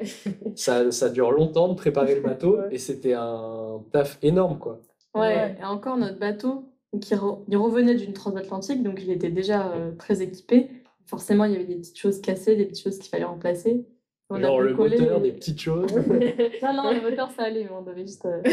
et l'arbre d'hélice qui avait un petit problème. Mais euh, oui, pendant deux mois, on a fait que du bricolage euh, matin, midi, soir. quoi. C'était vraiment que C'est- ça pour être prêt à partir. Mais on était très nuls au début. Eh oui, Ouais, c'est à vrai. fait. Ah appris oui. comme ça. Oui, euh, bah ouais, c'est ça, Ouais, c'est moi, vraiment. vraiment, avant, je savais même pas monter un meuble. Vraiment, monter une armoire, c'était pour moi mais l'enfer. J'ai détesté ça, vraiment. euh, c'était euh, la vrai. pire journée que je pouvais passer. C'était vraiment de dire on va monter une armoire aujourd'hui ce soir. on n'avait pas d'outils. On était pas d'outils, on avait on était des poupes du port. Ah ouais. euh, On connaissait pas du tout le nom des outils. On, on regardait des vidéos YouTube euh, à chaque fois pour. euh, Et là, on s'en est sorti. Maintenant, on est des pros Ouais. Mais vraiment, au début, bah, moi, la première image que j'ai eue, c'est je suis arrivée euh, bah, sur le bateau pour la première fois. Les filles, elles y étaient déjà. Et euh, je suis arrivée, bah, il y avait personne sur le bateau. Les filles, elles étaient allées euh, faire euh, des courses au Brico Dépôt, un truc comme ça, un magasin de bricolage. Et elles reviennent. Donc, en plus, le Brico Dépôt, il était genre à une demi-heure de transport. Et elles reviennent, elles font Bon, bah, on a acheté ça. Et elles me montrent un tournevis plat pour réparer le bateau. Enfin, vraiment, à la fin de l'année, on avait genre une casse à outils avec une scie dedans, quoi. Genre, quoi. Et ça vous faisait pas peur de vous dire sur le moment, mais attends, là, euh, on, bah, on bricole des trucs, mais on, vous n'étiez pas sûr de ce que vous faites. Bah. Ah bah, on en a fait des grosses conneries. Hein. Ouais, voilà. On a vraiment fait des grosses Mais conneries. tu bricoles un truc sur lequel tu vas vivre pendant un an et, Ah ouais. ça pète au milieu. Ouais, mais euh, faut Ouais, ça, vague. bah, ça nous est arrivé. Hein. C'est Canary Cap Vert, euh, on a changé les batteries, on les a pas bien changées. Du coup, on n'avait plus d'électricité euh, pendant euh, tout- toutes les nuits. à Canary Cap Vert, on n'avait plus d'électricité. Du coup, on barrait, euh, on avait ni AIS, ni C'était con, il sur le fallait bateau. juste serrer un boulon. Ouais, ça. Et on est arrivé au port, il y a un mec qui est venu et qui a fait Ah bah voilà, j'ai trouvé le problème. Hein. Des, des batteries, euh, les boulons des batteries, ça se serre. Vraiment, enfin là. euh, On est en filière batterie avec Elia, alors on n'est pas fiers Ah de nous. Et euh, il était là, mais en vrai, genre, vous avez eu de la chance parce que ça, c'est un coup à foutre le feu au bateau. Ouais, Et en vrai, il n'y a pas pire qu'un feu en pleine mer parce que, bah, Eh ouais, ouais. tout brûle. même si t'as de l'eau partout, bah, ça brûle quand même tu te retrouves dans l'eau. Mais heureusement, le milieu marin, genre tout le monde t'aide. Genre, en vrai, c'est trop bien au port. euh, Il y a tellement de gens qui sont venus nous aider sur le bateau. Ouais, dès que t'as une question et tout, les gens ils sont, ils veulent vraiment t'aider quoi. Ils sont cool. Il y a toujours tu des vieux loups de mer qui, qui rôdent dans le port. Ouais, grave. Ouais, bon. J'espère qu'elle écoutera le podcast. Mais oui, on leur verra. Oui. Non, mais oui, Ouais. finalement, on est quand même rassurés par les gens qu'il y a autour de nous. Ouais. que ça va. Ils viennent Mais, vérifier un peu. euh, Ouais. mais c'est un peu, ouais, tu testes, t'es pas trop sûr, et puis bah, Ouais. tu te dis, bon, ça va aller. En et vrai, personne n'est vraiment sûr. au Ouais, c'est ça. En vrai, on, on entend aussi de tout et de rien. Genre, tous les gens qui nous donnent des conseils. euh, C'est vrai qu'il y avait plein d'avis différents sur euh, plein de choses. Mm. Donc ça sert à rien d'être un pro du bateau. euh, Bah, c'est sûr que ça t'aide d'être beaucoup, un ça pro t'aide du beaucoup, bateau, ouais. Non. Bah, c'est dommage en fait parce que t'en as qui attendent toute leur vie au final qui le font jamais parce qu'ils ont tellement peur Ouais. de se lancer dedans que bah ils attendent, ils attendent et ils le font jamais. Je trouve ça dommage. Ouais, je me rappelle, j'aime bien raconter ça, mais avec Enola, on était à un stage de vol, le premier. Et donc, euh, tout le monde euh, racontait son projet, parce que tu faire un stage de voile pour quelque chose. Donc, il y en avait un, c'était, je sais pas, moi, je fais un stage de voile euh, pour pouvoir amener ma famille en Corse. euh, voilà, l'autre, c'était, bon, bah, moi, je vais compte faire des stages pendant un ou deux ans pour pouvoir, euh, je sais pas, voyager un peu en Méditerranée. Avec Enola, on était là. Bon, bah, nous, dans six mois, on va traverser l'Atlantique. on regarde en mode, mais. Et vous allez le faire là avec deux stages? Bah oui, on n'a pas trop le temps. Ça, ouais. ça a un peu mis un, un coup de boost ou un coup au moral en mode Ah ouais, mince. Tu sais, c'est marrant fait, de c'est voir. bien euh, de se fixer une deadline hyper courte. Oui, oui, parce que Ah ouais. en fait, tu pars euh, jamais. Tu pars jamais, ouais. Tu vois, il y a tellement de trucs à faire que tu peux toujours repousser. Genre. Mm. Même ton bateau, t'as toujours envie qu'il soit mieux. Ouais. Si t'as pas de date où tu dois partir, t'auras toujours envie de bricoler, de changer ça, changer ci. En fait, oui, c'est infini. C'est Le infini, les du bateau, tu peux bricoler un bateau toute ta vie sans qu'il navigue. Enfin, dire, euh, c'est jamais 100% prêt, quoi. Vraiment, faut y aller. Il faut y et- aller. Il faut se lancer quoi. faut fa- établir un ordre des priorités, quoi. Bah, Mm. ton feu en haut du mal marche pas, bon, bah, pardon, tu bah, c'est pas Pas grave. je trouverai une alternative. Ça. Tirer avec ta frontale toute la. Franchement, le bateau, c'est beaucoup de système D. hein. Ouais. C'est vraiment, en vrai, t'as un truc qui pète et tu te dis, bon, mettre du scotch, hein. Non, mais t'as des Scotch, c'est scotch. l'aventure, de toute façon. Ouais, bah, c'est Ouais, ça. Sur le moment, en vrai, t'as toujours des trucs qui pètent en navigation, t'es un peu obligé de, de. Tu peux pas faire une réparation propre en nav, comme on a dit, genre mettre le bateau, il bouge tout le temps et tout. Enfin, Mm. Du coup, c'est aussi. euh, T'apprends à te démerder un peu, quoi. En vrai, là, je vois toutes les trois et je vois vraiment qu'il y a une méga bonne entente. Rien que dans vos discussions, dans comment vous passez la parole, ça a toujours été ça ou il y a eu des petits moments euh, un peu de Ah, la tension question favorite, c'est le grave. genre. Ouais. Alors, ouais, vous restez, en fait, c'est simple, vous restez euh, des semaines, des mois ensemble. Ouais. Vous avez déjà été en coloc avant. Ouais, Ouais, mais Il on y a un moment, en là, vous êtes au euh, milieu de la mer, au milieu de nulle part. Vous êtes encore en coloc. Ouais. Mais au milieu de nulle part, vous, vous n'en en avez pas marre. Enfin, en navigation, on s'est jamais disputé. je crois. Non, pas en navigation. Euh, Il y a eu des tensions, Ouais, mais des tensions, euh, mais des trucs rien de merde, quoi. Un peu comme quand on est en coloc, quoi. Ouais. Mais non, en fait, enfin, c'est très bien entendu dès le début. En fait, le, enfin, moi, je trouve le plus dur dans une aventure comme ça, c'est de trouver les gens avec qui tu Mm. pars. Et on a vraiment eu de la chance de Ouais, se trouver. on On vivait ensemble. trouver, genre, vraiment. Et on s'est toujours bien entendu. Et Ouais. pendant toute l'année, bah, ça allait très bien. Enfin, on voyait les autres gens autour, tu vois, qui s'entendaient pas bien du tout. Et on mais en fait, on a trop de la chance, nous, Ouais. ça va bien. vraiment plutôt Mais on se bien. complète bien, je pense. Genre, ça- Ouais. ça On a va. vraiment pas le même profil. Ouais. Et, euh, et du coup, bah, c'était cool pour le bateau parce que t'as pas les mêmes euh, centres d'attention. Ouais. C'est un peu nul ce que je dis en fait. Non, non, mais c'est on n'a pas le même profil. Non, mais genre, voilà. euh, on avait On se complète. On avait des stress différents, du coup, chacun ouais. s'occupait un peu d'un truc. Moi, j'étais un peu stressée du mouillage Ouais. quand mélange. Ouais, Ouais, grave. les filles savaient qu'elles pouvaient dormir parce que Ouais. je regardais tout le temps si le bateau est pas s'échouer.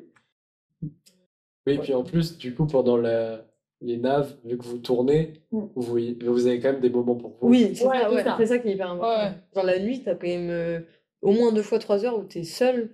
Mm. Ou alors ça tombe la journée, mais t'as quand même beaucoup de moments où tu te retrouves avec toi-même. Ça, c'est Du coup, t'es cool. content même, quoi. Content. réveilles et on a Ouais. beaucoup discuté, Ouais, alors ouais. que... Même après Ah. 20 jours en mer, on parlait toujours, quoi. On a toujours des sujets de conversation. Franchement, bah, notre dernière nave, euh, J- euh, Açor Cadiz, donc Açor, euh, le continent européen, on en avait marre de lire, on en avait marre de regarder des films, on en avait marre de toutes les activités. Et en fait, bah, pendant, des, pendant genre, les cinq premiers jours, je pense qu'on a fait que parler. Vraiment, on faisait que parler. Alors que franchement, ça faisait déjà 21 jours presque qu'on avait passé ensemble. On était un an qu'on avait pas Ouais, le temps. grave. Et je- vraiment, parfois, on se regardait, mais, mais on se disait, mais comment on peut encore trouver des sujets de discussion? Alors qu'on a exactement la même vie. Ouais, Euh, un an. Et le pire, c'est ça, depuis un an, ça fait trois ans qu'on a la même vie. Ouais. Parce que même en escale, en vrai, quand on était en escale, bah, on dort euh, sur notre bateau, on est quand même, on Ouais. fait tout ensemble, quoi. Enfin, on connaît personne, genre on arrive sur une île, bah, on visite ensemble. qu'il y a très peu de moments où on se retrouvait seul finalement. Bah, avec Carla, on partageait le même lit. on a dormi ensemble longtemps, nous. Mais... Et ça va. Ouais. Et puis, on est encore en coloc cette année. Ouais. Et ça, c'est fou. Ouais. Revenir se remettre en coloc. Ouais. Je trouve ça dingue. Ma petite sœur, elle nous a demandé si on allait se marier. elle est très jeune, hein. je serais pas impressionnée. Mais c'est vrai que c'est c'est dingue. Là, je fais un petit euh, parallèle avec l'entrepreneuriat et le nombre de projets qui vont pas au bout juste à cause des gens en fait qui s'entendent pas. Ouais. Et c'est tellement dur de trouver son binôme, trinôme. Mm. Et euh, je sais pas, j'ai longtemps réfléchi. hein. Enfin, je me suis longtemps posé la question comment on fait pour arriver à une recette pour trouver la, la personne, les personnes parfaites avec qui ça match. Euh, parce que moi, c'est le cas, je le sens dans mon projet. tu vois. Et vous, j'ai l'impression que c'est le cas aussi. Et Mm. je pense que c'est vraiment un mixte entre euh, une vision commune, Ouais. donc c'est un, objectif Ouais. commun, un endroit où vous allez aller. Là, vous le partagez toutes les trois. Ouais. C'est-à-dire cette vision de se dire, euh, venez, on fait un truc que personne n'a jamais fait. Mm. Et, euh, et aussi beaucoup, deux autres choses en fait. Les caractères, c'est-à-dire, euh, faut pas les mêmes caractères, c'est pas obligé, mais il y a des caractères qui sont compatibles avec d'autres. Ouais. Alors vous, c'est fou parce que c'est un mixte, un- c'est trois caractères qui arrivent à matcher ensemble, alors que déjà deux, c'est fou. Et euh, le troisième truc, c'est euh, ce que tu disais tout à l'heure, Carla. C'est les, les, les appétences. Faut pas que tout le monde ait envie de, de faire ci, Ouais. tout le monde ait envie de faire ça. En fait, chacun aime un petit peu ça dans le projet, ou l'autre ça, ou recherche ça. Ouais. Et c'est si ça, c'est complémentaire, et si tu as ces trois piliers, j'ai l'impression que ça marche à tous les coups. Ouais, Ouais. c'est ça. Et Ouais, ouais, je suis un peu d'accord, surtout que je trouve que. Enfin, je parle surtout de notre amitié, mais je trouve qu'elle est vachement. C'est hyper moteur. Parce que toutes les trois, on n'a pas du tout les mêmes centres d'intérêt. Euh, mais on va dire que nos centres d'intérêt annexes sont souvent le centre d'intérêt principal d'une de- d'une C'est des ça. autres filles. Ouais. Et du coup, c'est hyper moteur à découvrir plein de Ouais. trucs et on se pousse à faire euh, plein de trucs ensemble. Donc au final, tout le monde nous dit, mais en fait, vous êtes tout le temps toutes les trois ensemble, vous faites toutes vos activités ensemble. Mais c'est parce que, en général, euh, c'est une qui balance l'idée et t'as toujours les deux autres qui sont chauds à 100% pour euh, le faire. Donc par exemple, bah ouais, là, on fait toutes les trois ensemble du rugby cette année ou de la planche à voile encore, mais. genre, Et là, c'est pas dur de plus avoir de, de gros objectifs communs? Bah, non, après, là, l'année, elle est courte et on doit trouver un stage, donc je pense que c'est peut-être un nouvel Ouais, objectif. ça fait un peu un, un autre objectif. Mais si on avait une année étudiante, là, euh, scolaire, je pense que ça ferait long. Ouais. On aurait chacune besoin de trouver des choses à faire. Bah, après, là, on fait quand même beaucoup de trucs en dehors de l'école. On fait Ouais. Pas mal de sport et tout, donc ça va. Ouais, on est vraiment occupé. Il ouais. n'y a pas un soir où on fait rien. C'est très rare. Là, depuis qu'on est Ouais. rentré, on fait tout le temps des choses. Et euh, non, enfin, je pense que ça va. Et puis aussi, euh, c'est cool un peu de relâcher. Tu vois, on a tellement travaillé pour un objectif pendant deux ans. Donc là, c'est bien de un peu réfléchir à, été- euh, Genre, c'était trop bien en vrai l'année, mais c'est quand même super fatigant de... Ouais. De ouf. sur un voilier. psychologiquement. Genre, c'est une charge psychologiquement, c'est mentale. une charge mentale énorme et genre, on était content quand même de, de rentrer, de plus avoir cette pression-là. En fait, c'est un peu. euh, on va dire, bon, 75 000 euros d'argent que tu peux perdre à tout moment, quoi. Ouais. C'est hyper Ouais. stressant. Ouais, bien sûr. Tu vois, donc, euh, Ouais. c'est ça le truc. retrouver une stabilité, ça vous avait manqué ou pas? Non. Au début, t'es content pendant. Oui, t'es, en vrai, ouais, t'es content de retrouver un peu du confort, mais au final, tu te réhabitues trop vite. Genre, pendant trois jours, t'es en mode, ouais, trop bien, je me touche quand je veux. Ouais, euh, grave. Je dors dans un genre, lit de place. ouais, genre dans un oreiller et tout, mais après. Euh, Après, ça peut paraître tout à fait Mais normal. en fait, tu te réhabitues trop vite à la vie classique. Ouais. genre, Ouais. Comme tu te déshabitues vite. Enfin, Même ouais. si c'est hyper drôle, mais dans la manière dont on parle, euh, hyper souvent, ça nous arrive quand on fait référence à la dernière année qu'on a passée à Grenoble, c'est hyper fréquent qu'on dise l'année dernière, et Ouais. pas il y a deux ans. Un peu comme si, genre, de, cette année, elle avait pas vraiment existé. parce qu'elle était tellement hors du quotidien que c'était un peu comme un moment de pause, un moment genre euh, complètement hors du temps. Et du coup, bah, quand on se réfère à l'année dernière, en général, on parle souvent de notre vie à Grenoble et pas de l'année dernière, alors que il y a un an, on était sur le bateau, quoi. Bah, J'ai complètement le même truc. Ouais. Moi aussi, c'est pareil. tu dis l'année dernière. Ouais. L'année dernière, euh, Ouais. telle soirée, l'année Ouais. dernière en cours, alors que l'année dernière, Ouais, bah, c'est vraiment un saut dans le temps, Alex. Même parfois, je me dis, mais est-ce que je l'ai vraiment fait Oui. Là, je me dis, si je devais le refaire, je me dirais, putain, ça a l'air compliqué. Mais oui, hein, vraiment. hein. Mais limite, moi, ça me... des fois, ça me chagrine un peu parce que, ouais, c'est ça, j'ai l'impression de. C'est un souvenir Ouais. tellement lointain que c'est un truc qui me. Enfin, ça m'a beaucoup marqué, mais au final, quand j'ai réfléchi, pas tant que ça, quoi. Ouais. Ouais, bah c'est. ouais. Après, on- le fait d'en reparler, Oui, Ouais. le fait d'en reparler, t'es nostalgique, c'était trop et ça te cool. le fait Voir revivre. des Moi, photos, ça- des vidéos, Ouais. ça te ça te le fait revivre. Ah ouais, moi voir des vidéos, ah, vraiment, à chaque fois que je vois une vidéo en navigation ou quoi, je me dis, mais, mais what j'ai fait ça, genre vraiment, je suis folle.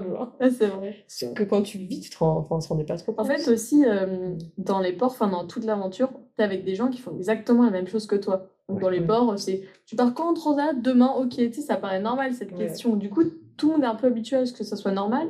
Et c'est quand tu reparles à tes amis ou ta famille que là, tu te rends compte que c'est un peu extraordinaire. Donc, ça, ça faisait bizarre. Ouais, Enfin, c'est on réalisait pas trop pendant l'année et là, maintenant, on est revenu. Et... Et je trouve aussi, c'est c'est un peu comme tout. Au début, quand tu te projettes et que tu dis je vais faire ça, tu te dis ouais, c'est ouf euh, de Ouais. faire ça, c'est exceptionnel, euh, je serais trop fier de l'avoir fait. Et une fois que tu l'as fait, ça paraît complètement banal. Quoi. Ouais, Ouais, mais bah, ouais, de ouais. fou, ouais. Un peu syndrome de l'imposteur où quand on te dit en mode c'est Ouais. incroyable ce que t'as fait, t'es là, t'es pas, pas tant en fait. Ouais, quand on pas arrivé l'impression que. de Transat aller, je me rappelle, on est arrivé, on était là. Bon, Bon, bah voilà, on a traversé l'Atlantique. On est- mais on a eu d'autres moments d'émotion, mais ce- là, c'était ouais, c'était. fort. En fait, t'attends trop un truc et au final, bah. Après, on était quand même très Ouais, on contents. était très contentes, mais genre, ils sont enfin, on recevait tellement de messages, c'est génial et tout. On était là, mais en fait, on- a juste rien fait pendant 17 jours, on a regardé des. Alors, On un peu que c'était difficile. Ouais, c'est ça, on sait que c'est pas difficile vrai, avant c'est pas que la navigation, que c'est tout un truc, que c'est même rien qu'avoir eu l'idée et le courage de le faire. C'est beaucoup ça aussi qui impressionne les gens, en fait, rien que ouais, avoir le courage de le faire.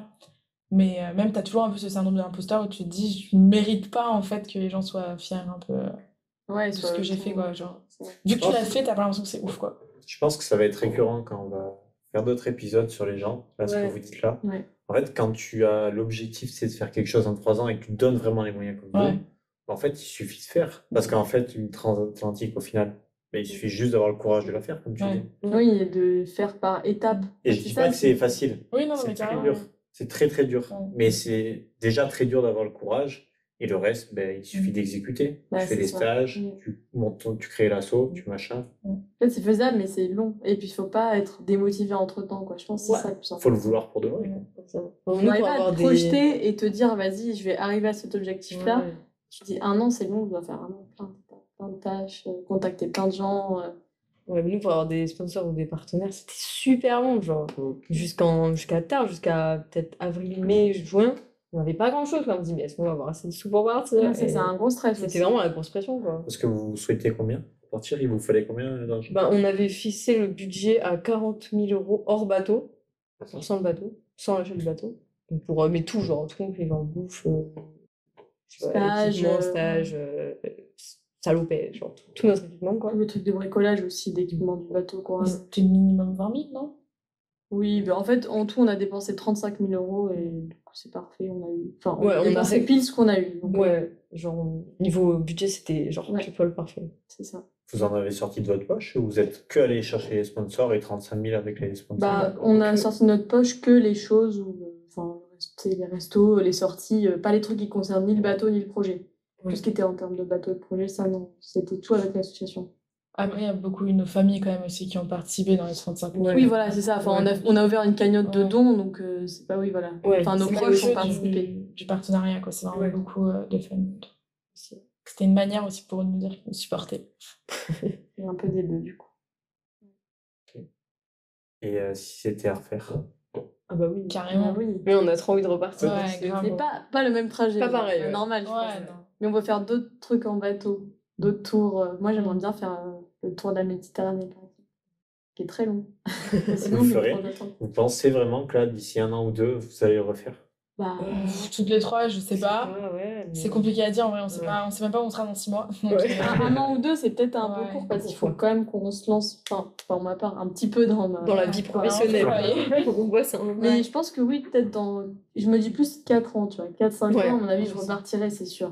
En tout cas, moi, je pense qu'il est sûr, c'est que avec ce projet, genre, euh, je pourrais jamais avoir euh, une vie traditionnelle comme on me l'a enseigné, euh, carriériste, où c'est, tu rentres dans une boîte et tu gravis les échelons, et en gros, bah, toute ta vie, jusqu'à tes euh, 68 ans, tu travailles, et puis t'as des enfants, et Tu vois plutôt comment alors?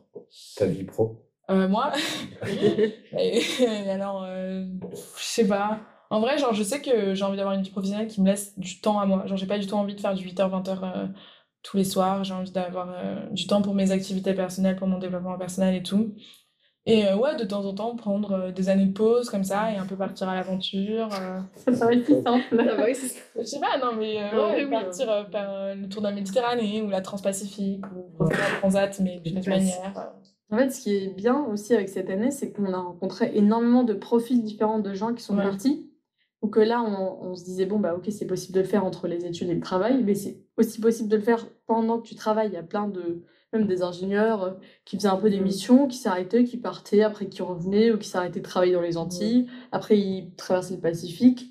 Du coup, ça nous a vachement inspiré. On s'est dit, bon, bah ok, euh, c'est possible de le refaire, on ne doit pas attendre la retraite pour repartir dans un truc comme ça, quoi. Même avec une, famille, c'est possible. Il y en a qui le font, même si t'as des enfants et tout. Donc, euh, je pense que ça nous a donné beaucoup de modèles et beaucoup d'idées. Enfin, on sait que c'est pas un truc de ouf de le faire hein, plus tard non plus. Ça. Et même, ça donne trop un, un autre modèle de voyage.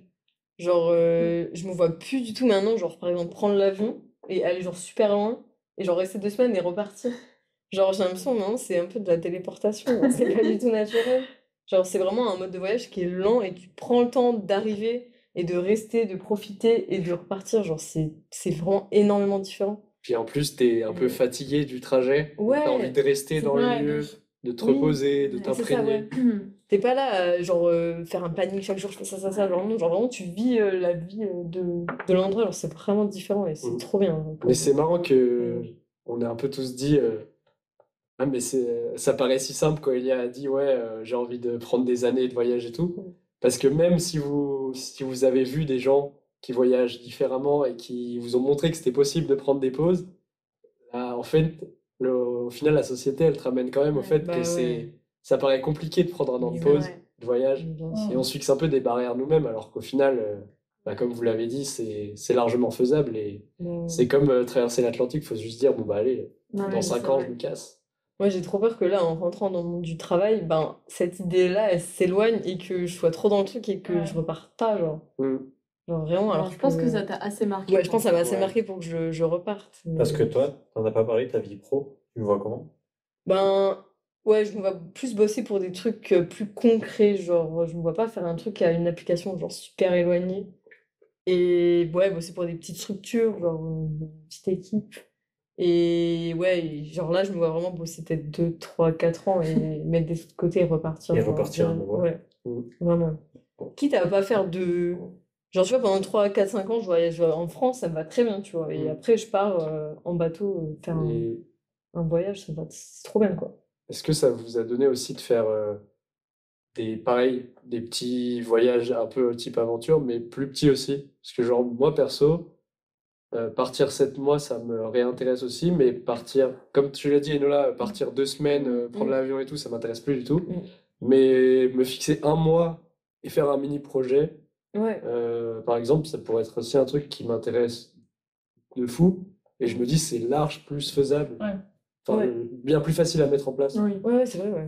Ouais, ouais. Bah, Bah oui, oui. Moi, carrément. hein. Moi, je sais que, bah, par exemple, euh, juste avant d'être notre retour, je me suis dit pendant les vacances, putain, mais en fait, euh, j'ai envie de faire plein de trucs pendant mes vacances avant de reprendre les cours. Et genre, euh, bah, j'ai envoyé un message à une pote et je lui ai dit, euh, bah, c'est bête, c'est un petit projet, mais je lui ai dit, vas-y, viens, euh, pendant une semaine, euh, on choisit un pays et on va jusque dans ce pays en stop. Et euh, je sais pas, on va rencontrer des gens et tout. euh, et euh, bon, au final, on a gagné des passes euh, interrail, mais on a fait le tour de l'Allemagne, du coup, en train.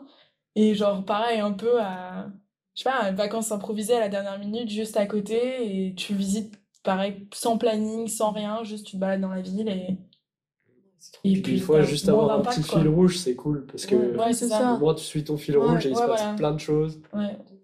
En fait, ça t'es plus ouvert à comment dire à des trucs qui peuvent t'arriver. Genre, t'as pas un programme avec des horaires fixes, juste t'es plus ouvert en rencontres. Tu as Ouais. plus euh, y a un mec qui dit viens visiter ça, je te fais visiter ça, hop. Ouais. Tu prends le temps, genre aux Antilles, c'était un peu ça, c'est on suivait un peu les gens, et c'était là, viens voir ça, je te montre ça. C'est souvent des, c'est des moments tout cons, mais c'est Ouais. les meilleurs. Mais- ouais, c'est ça, parce qu'ils tournent vraiment des trucs un peu authentiques. C'est cliché de Mm. dire ça, Ouais, mais mais c'est un peu vrai, quoi. Genre en Dominique, là, quand on avait. Sur une plage, on avait rencontré un mec, mais vraiment, il nous a refait notre journée. Genre. Il nous a Tout, tout. Il nous a tout expliqué, genre, tout, je sais pas, les plantes, les Les, animaux, les les- crabes. euh, expliqué aussi les. les go-fast euh, entre Dominique et, et la. C'était un trafiquant. Ouais. Oh, C'était trop drôle. Tu sais, il racontait, il avait mille vies, le mec. Ouais, mais il était hyper défoncé. Il Il dit Ouais, euh, défoncé, ouais. moi la police elle a peur de moi. La police elle a peur de moi. J'étais là, euh, pourquoi il fait Tu veux pas savoir? J'étais là, ah ouais. Depuis j'étais pas sereine. Des rencontres trop. Et aussi, ce qui était bien aux Antilles, c'est qu'on a vu que là-bas, les gens prennent le temps. Ouais. Je pense que ça nous a vraiment détendu. Tu vois, parfois, on attendait énormément de temps pour manger. Au début, c'était chiant, et à la fin, on était en mode bon, bah, c'est pas grave. On s'habitue, tu vois. Les gens, ils sont vraiment là. Heure et demie quand même pour un fast food. Moi je m'appelle toujours pas. Non, mais tu vois, par exemple, à un moment, on avait attendu un restaurant 3 heures sur une plage. Bon, c'est pas grave, quoi. Tu Ouais. vois. Juste, Genre, on est devenu plus déstressé euh, qu'avant, ça, c'est sûr. hein. Ouais, genre maintenant, avant qu'un truc nous stresse, vraiment, genre, euh, faut y aller, quoi. Ouais. Genre, il y a. Faut que ce soit une question de vie ou de mort. Ouais, ouais. ça, c'est les, ça, c'est les Antilles, mais moi, je pense, je pense que c'est surtout le bateau en vrai. Oui, le bateau, c'est. en ouais, ouais. vrai, t'es quand même. Ah bon, oui, tu vois, t'es censé, si jamais à un moment ton mât tombe, t'es pas censé être stressé, quoi. T'es censé pouvoir agir euh, raisonnablement et te dire Mhm. tant que ta vie elle est pas en jeu, c'est que ça. tout Je est pense ok. qu'on a eu des bons pics de stress. Enfin, moi, comme j'en ai jamais eu dans ma vie, Ouais. et j'ai, je me suis vue, moi, bien réagir face à ça, et je me suis un peu impressionnée en mode, genre, t'arrives à. Ça vous a donné confiance en vous? Ouais, ah ouais, alors carrément, ouais, ça, je ouais, pense que c'est le gros truc de cette année, c'est la confiance. hein. Ouais. Enfin, on Même si c'est dur à réaliser ce qu'on a fait, genre, euh, quand même, c'est- Oui, ça te change. Bah, est-ce que ça, a- ça a changé quoi d'autre chez vous? Euh, Est-ce que vous en avez tiré des grosses leçons? En vrai, ouais. hein. Ouais, hein. Ouais, ouais. Même sur apprendre. Enfin, moi, j'ai l'impression que je me connais beaucoup mieux qu'avant. Genre, je connais beaucoup mieux mes défauts et mes qualités. Ouais. Genre, avant, euh, je sais pas, je savais pas trop, j'étais en mode, ouais, bah, vas-y, je sais pas. Je m'appelle Enola, mais c'est tout. Alors que maintenant, je sais pas, j'ai l'impression que j'arrive mieux à savoir, euh, genre, euh, sur quoi je dois faire attention, sur euh, quoi je peux progresser. Genre, t'apprends énormément sur toi-même. Et en vrai, c'est trop bien parce que comme t'as des longs moments de navigation et t'as aussi des longs moments seuls, bah, t'as beaucoup de temps pour réfléchir à ça. Donc, euh, genre, dans la vie du quotidien, t'as t'as pas le temps de. Enfin, t'as toujours des- de l'occupation, genre, si t'as un trou, bah, je sais pas, tu vas sur ton tel, enfin, t'as toujours un- quelque chose, genre, un divertissement. Alors qu'en mer, ben, au bout de 20 jours, t'as. Juste, tu fais rien, t'en as trop marre, quoi. Juste, tu regardes l'horizon et t'es là, bon. tu réfléchis à ta vie, quoi. C'est fou. Et en vrai, ces moments-là, ils sont, ils sont trop bien. Et je pense que ça me manque déjà, ce genre de moments. Genre, juste des moments où tu réfléchis et tu te poses, quoi, avec, C'est avec c'est toi. difficile dans la vie de maintenant de se poser. De se poser, mais oui, Mais tu peux pas. moi, justement, euh, je trouve par rapport à ça, enfin, Elia, du coup, par rapport à ça, tu dis que je suis un papy, mais justement, maintenant, j'ai grave plus besoin de moments, enfin, je me crée des moments où je suis tout seul euh, Ouais. un peu chez moi, avec pas grand chose à faire, Ouais. et j'en pour retrouver un peu ça. Ouais. Parce que sinon, euh. Sinon, avant, il y a tellement de sollicitations que tu es toujours euh, Ouais, avec des gens à faire des trucs, et je, je trouve que ça manque de ce moment-là où tu es tout seul Ouais. face à toi-même. Ah non, mais je suis d'accord. Ouais, Moi, dimanche dernier, je suis allée dans un parc et je me suis posée toute seule et j'ai lu. Hein. Enfin, vraiment, parce que justement, bah, c'est rare les moments où t'as du temps comme ça pour toi. Quoi. Ouais, c'est ça. Puis la mer, c'est vraiment un univers où t'es. Enfin, c'est super calme, il n'y a aucun bruit. Donc c'est trop propice à genre réfléchir, quoi. En vrai, c'est trop bien. Mais après, tu disais aussi si ça nous a changé sur certains points. Bah, moi, je sais que ça a, grave euh, modifié mon rapport à l'environnement. Genre, déjà, euh, bah, j'étais un peu euh, sensible à la cause environnementale, mais vraiment là, encore plus.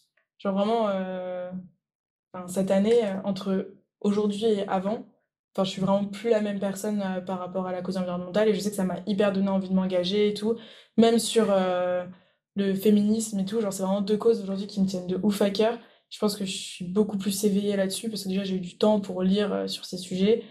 Et aussi bah, parce que, de un, le sexiste, j'avais jamais fait autant face au sexisme que cette année. Et pareil, la pollution, j'avais jamais fait autant face à la pollution que cette année. Et du coup, bah, genre, euh, je sais que de plus en plus, genre, j'ai vraiment envie de m'engager et je cherche en ce moment bah, justement des moyens de m'engager euh, pour lutter euh, pour les causes qui me tiennent à cœur parce que, en fait, on a fait, c'était genre des micro-agressions quotidiennes, quoi, en fait, que ce soit euh, sur euh, bah, la pollution ou alors euh, Vous avez sur vu le du sexisme, quoi. plastique passer dans le, au Ouais, milieu de l'eau? C'est quotidien. Énormément. Ouais. Enfin, même en, pleine mer, en plein milieu de Ouais. l'océan, tu, tu regardes vraiment, je pense que tu peux voir genre une bouteille qui flotte euh, toutes les deux heures. Ah ouais, Ouais. Ah ouais, c'est quotidien. Des bidons de pêche, des, Impressionnant. Ouais, des filets de pêche. Vraiment, on en a plus vu que les animaux, quoi. Genre, enfin, toi, tu vois pas très loin, quoi. Tu dis, Ouais, il y a l'eau Ouais, autour où il y a énormément de choses. Ouais. Et t'as trouvé ta manière de t'engager? Bah, pas encore. En vrai, genre, euh, je sais pas trop la manière dont j'ai envie de m'engager. Je sais pas si c'est à travers une association, si- franchement, à travers mon travail ou pas. Franchement, je sais encore un peu rien. Surtout que j'ai pas vraiment une situation stable. En vrai, je suis, à six, je suis là à six mois pour Grenoble, donc euh, m'engager dans une association pour six mois, je, enfin, l'intérêt est déjà, minime. tu touches. Je trouve que tu as passé le pas où tu touches beaucoup ton cercle proche. Tu fais toucher. Non, mais euh, tu tires les gens vers le haut dans ce sens-là, euh, ton environnement. C'est déjà pas mal. En fait, c'est Pour moi, c'est c'est déjà le cas, t'es déjà archi engagé et c'est le meilleur moyen de faire. En Ouais, inspirant les gens. Ouais. En fait, c'est pas en tapant sur les doigts des gens qu'ils vont comprendre, c'est vraiment en les inspirant. Bah justement, la question c'est est-ce que c'est en tapant sur le doigt des gens qu'on va les inspirer? D'où commence à voter en pipeline? Oui. Et euh, ouais, je sais. Non, mais je sais pas, je trouve qu'en fait, euh, c'est grave une démarche féministe ce que vous avez eu rien qu'en portant toutes les trois en tant que filles. Et ça pourrait être intéressant de voir la même chose, mais à plus petite échelle. Ouais, Où tu te dis, ben, je continue dans cette lancée-là. ouais bah on va voir. hein, Là, c'est euh, tout le questionnement de notre vie future, je pense, qui se joue maintenant un peu. Enfin, pas qui se joue maintenant, mais une partie, quoi. Ouais.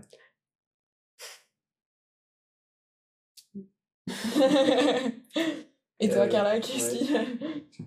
Ah, je dois dire quoi? Qu'est-ce qui quoi? Non, est-ce que toi, toi, t'as as quelque chose que tu as tiré de tout ça que tu veux partager ou sinon j'ai d'autres questions? Bah, moi, c'était ce qu'on disait tout à l'heure, surtout, c'est vraiment ma confiance en moi et ma confiance pour euh, faire ce genre de projet ou même oser plus dans ma vie en général, quoi. Mm. Je sais que, enfin, au début, tu, tu crois que tu es capable de rien et en fait, euh, en faisant petit à petit, tu te dis, ah ouais, en fait, enfin, tout est possible et même un truc qui paraît énorme à la base. Ouais. Ouais. Tu te sens beaucoup plus légitime de Ouais, c'est ça, en fait, je me dis maintenant que j'ai réussi à faire ça, bah, je peux faire plein d'autres choses qui avant, alors qu'avant, je me serais dit, bah, non, c'est pas possible, tu. T'as pas ta place dans ça. En fait, si, t'as ta place partout, toi, tu t'y mets vraiment, quoi. Vous avez des petites idées de, de projets encore plus gros que vous avez envie de réaliser dans votre vie? Ça, c'est fait maintenant.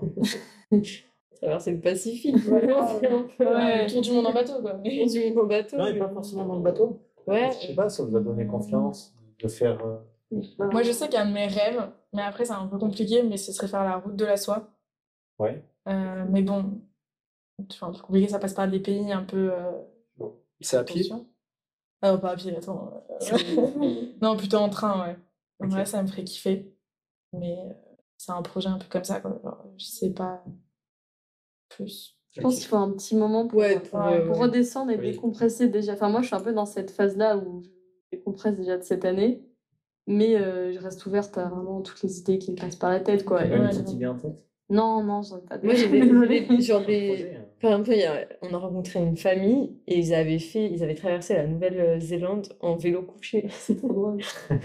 et, et du coup, euh, je sais pas, genre ce genre de petits trucs, ça m'a Ouais. trop motivé. Ouais. Genre, ils sont partis un mois. C'est à ça, justement. Ouais, ils sont partis un mois, ils ont traversé toute la Nouvelle-Zélande en vélo couché. Et je me dis, vas-y, en vrai, c'est trop bien. Même en vélo tout court, tu vois, mais ce genre de, de projet comme ça, ça me Mhm. chaufferait bien. Voilà, peut-être en Nouvelle-Zélande, mais voilà.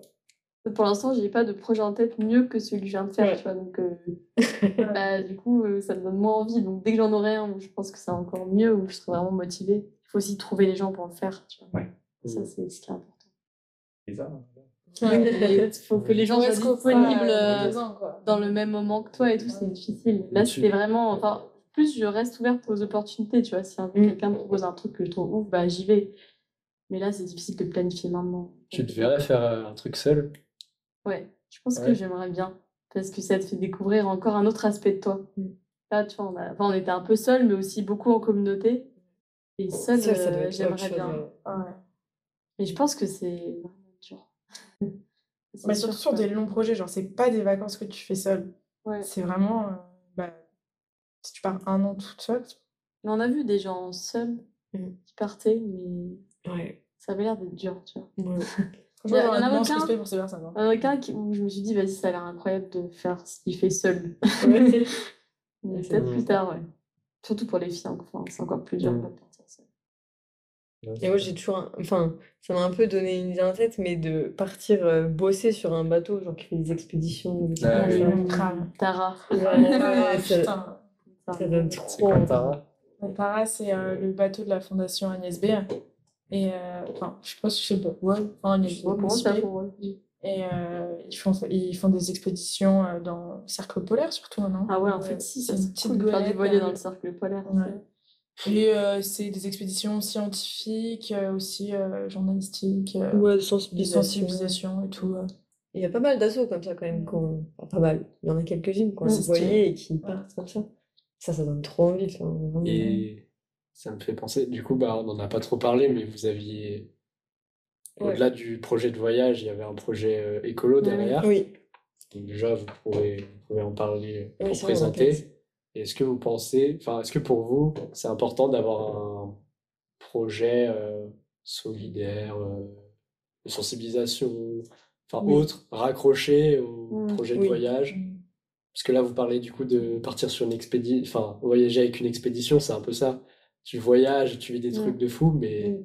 pour au final un but qui peut être scientifique ou. Bah, c'est intéressant, ouais. de- Enfin, nous, on voulait vraiment avoir quelque chose derrière pour pas juste faire du voilier et des vacances, quoi. Je trouvais ça bien d'avoir un, un but sur place. Ouais, d'y aller pour quelque chose, quoi. C'était. Puis en fait, on avait tellement de temps, enfin, on avait beaucoup de temps. Donc autant que ce temps, il soit qu'il serve aux autres, quoi. Enfin, qu'on fasse quelque chose. Surtout, en- enfin, faire un projet de vol comme ça, ça te donne pas mal de visibilité. Ouais. Du coup, c'est vraiment le moment pour euh, partager des trucs qui te tiennent à cœur, dont l'écologie pour nous, du coup, et le, bah, le féminisme qui est manière forcément là. C'est Ouais, ça, implicite. Du coup, sur le bateau, on avait un, un filet d'échantillonnage et on faisait des, des échantillonnages de microplastiques en partenariat avec une autre association, Ocean Eye. Du coup, eux, ils traitent nos échantillons de microplastiques et on aura les résultats bientôt dans, enfin, sont Ok. en cours de traitement. Parce que du coup, c'est vrai que du coup, par rapport à ça, donc vous avez fait des échantillons et le but c'est quoi derrière? C'est de cartographier. Genre, en fait, c'est des sciences participatives. Donc, il y a plusieurs voiliers qui ont euh, un filet comme le nôtre. Et ils font des échantillons partout dans le monde. Et donc, c'est de, ouais, d'augmenter la base de données sur euh, les, les microplastiques. Genre, savoir où est-ce qu'il y en a plus, combien ils sont. Pour bah, ouais, mieux connaître l'état des, des océans actuels. Et donc, ouais, ça, c'était vraiment, euh, c'était vraiment super intéressant à faire. Et ça nous occupait en navigation. Parce que du coup, ça, on le faisait en, en navigation. Et comme le temps est très long, ben, c'était cool. Ça nous occupait. euh, ça nous prenait une heure. euh, par jour quand la météo était bien. Donc en vrai, c'était cool. Et ensuite, du coup, quand on allait à terre, euh, donc, déjà, on a... On est allé dans des écoles primaires en France avant de partir pour présenter notre projet. Et ensuite, les élèves, ils nous ont suivis pendant un an. Genre, on leur envoyait des sortes de newsletters où ben, on leur disait ce qu'on avait vu, les animaux qu'on avait rencontrés, genre où est-ce qu'on était, pour qu'ils apprennent un peu la culture de, de chaque pays. Et ensuite, on allait aussi aux écoles aux Antilles, donc en Martinique, en Guadeloupe. Et on a fait des ateliers de sensibilisation à l'environnement, donc des fresques du climat, des, des petits ateliers ludiques, genre sur l'acidification des océans, sur les marées noires. Voilà. Qu'est-ce qu'on a fait d'autre? Ouais, les Ouais, lettres. Les lettres? Ah oui, on a établi une correspondance de lettres entre les élèves de métropole et les élèves euh, aux Antilles françaises. Ah. Et donc, du coup, on a transporté les, les- les lettres en bateau. Ils ont pas appris l'eau. Non. Ah oui, dans on un sac à dos. T'as prévu le coup. Et ouais, et du coup, on leur, euh, enfin, dans ces lettres, on leur, on leur disait de parler un peu de l'écologie et de l'environnement dans lequel ils vivaient. Genre, qu'est-ce que chez eux ils faisaient? C'était quoi un peu les, ouais, les- Comment ils le vivaient. comment quoi. ils vivaient, quoi Est-ce qu'ils avaient peur Est-ce qu'ils n'avaient pas peur Est-ce que c'était des CM2, enfin CM1, CM2 Et donc, euh, c'était assez intéressant de voir que, ben, aux Antilles et en métropole, les enfants, ils ne voyaient pas forcément les choses de la même façon parce qu'ils vivent dans des environnements euh, différents, quoi. Ouais. Mais- vous avez, du coup, vous leur avez chacun donné leur lettre. Ouais. Vous avez eu des retours et tout ou pas? Non, pas encore. Non, je sais En pas fait, si après, on- ont- t'as pas expliqué. Enfin, on nous a donné aux Antilles. Mm. Et après, ceux des Antilles, on a récupéré leurs réponses. et On, leur- on les a donné à ceux du sud de la France qu'on est revenu envoyer. Du coup, on leur a donné il y a quoi? Il y a un mois? Oui, il y a un aller-retour. Moi, il y a un mois. Il y a un mois, on on est retourné dans les écoles pour faire bah, un retour d'expérience et pour donner les lettres.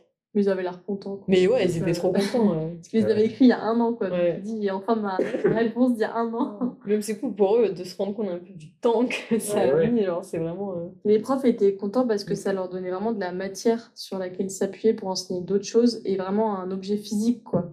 Mm. Ça- Mais c'est vrai que ça me fait penser, en vrai, c'est c'est aussi euh, vraiment bien de, justement, dans l'autre sens, euh, quand présenter aux, aux gens, au public, bah, ton projet d'aventure qui est relié à un autre projet de sensibilisation et tout, parce que les gens, ils vont être beaucoup plus hypés par euh, tout ce qui est l'aventure, tout ça. Oui, mais. Mais au ouais. final, tu fais Ouais. glisser, tu peux Tu glisser des petits ouais, messages, alors sûr, que si tu parles, avais juste un projet écolo pur, les gens, ils. les gens, ils ouais. suivraient pas. Enfin, ils s'en foutraient. Après, sur le projet un peu social, écolo et tout ça, genre, euh, bah, je sais que, enfin, personnellement, moi, j'ai eu toute une réflexion un peu sur, quand euh, genre, euh, tout ce qui va être euh, le white savior ou tout ça.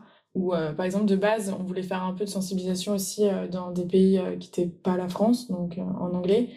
Et en fait, bah, hyper rapidement, tu te poses la question de est-ce que c'était vraiment légitime d'aller faire de la sensibilisation sur l'environnement dans d'autres pays où tu connais pas leur culture, tu sais pas vraiment comment ils vivent, même si bah, tu essayes au maximum de t'imprégner leur culture. En vrai, tu viens pas de là-bas, euh, tu t'y connais pas forcément euh, bah, sur toute leur culture et tout. Et du coup, tu as un peu encore plus ce sentiment d'illégitimité. Et en vrai, je suis contente qu'on l'ait pas fait et qu'on se soit euh, quand on est à la France, où on connaît quand même le système éducatif, on sait comment ça marche, euh, on est plus légitime d'agir en France que dans d'autres pays. Et du coup, c'est pour ça que je suis partagée sur bah, avoir un projet social où je pense qu'il faut pas juste avoir un projet social euh, pour, euh, je sais pas, partager une espèce d'idéologie qui va nous paraître bien, mais à la française, sans vraiment euh, prendre en compte euh, le pays dans lequel on va, quoi. Mm, mm.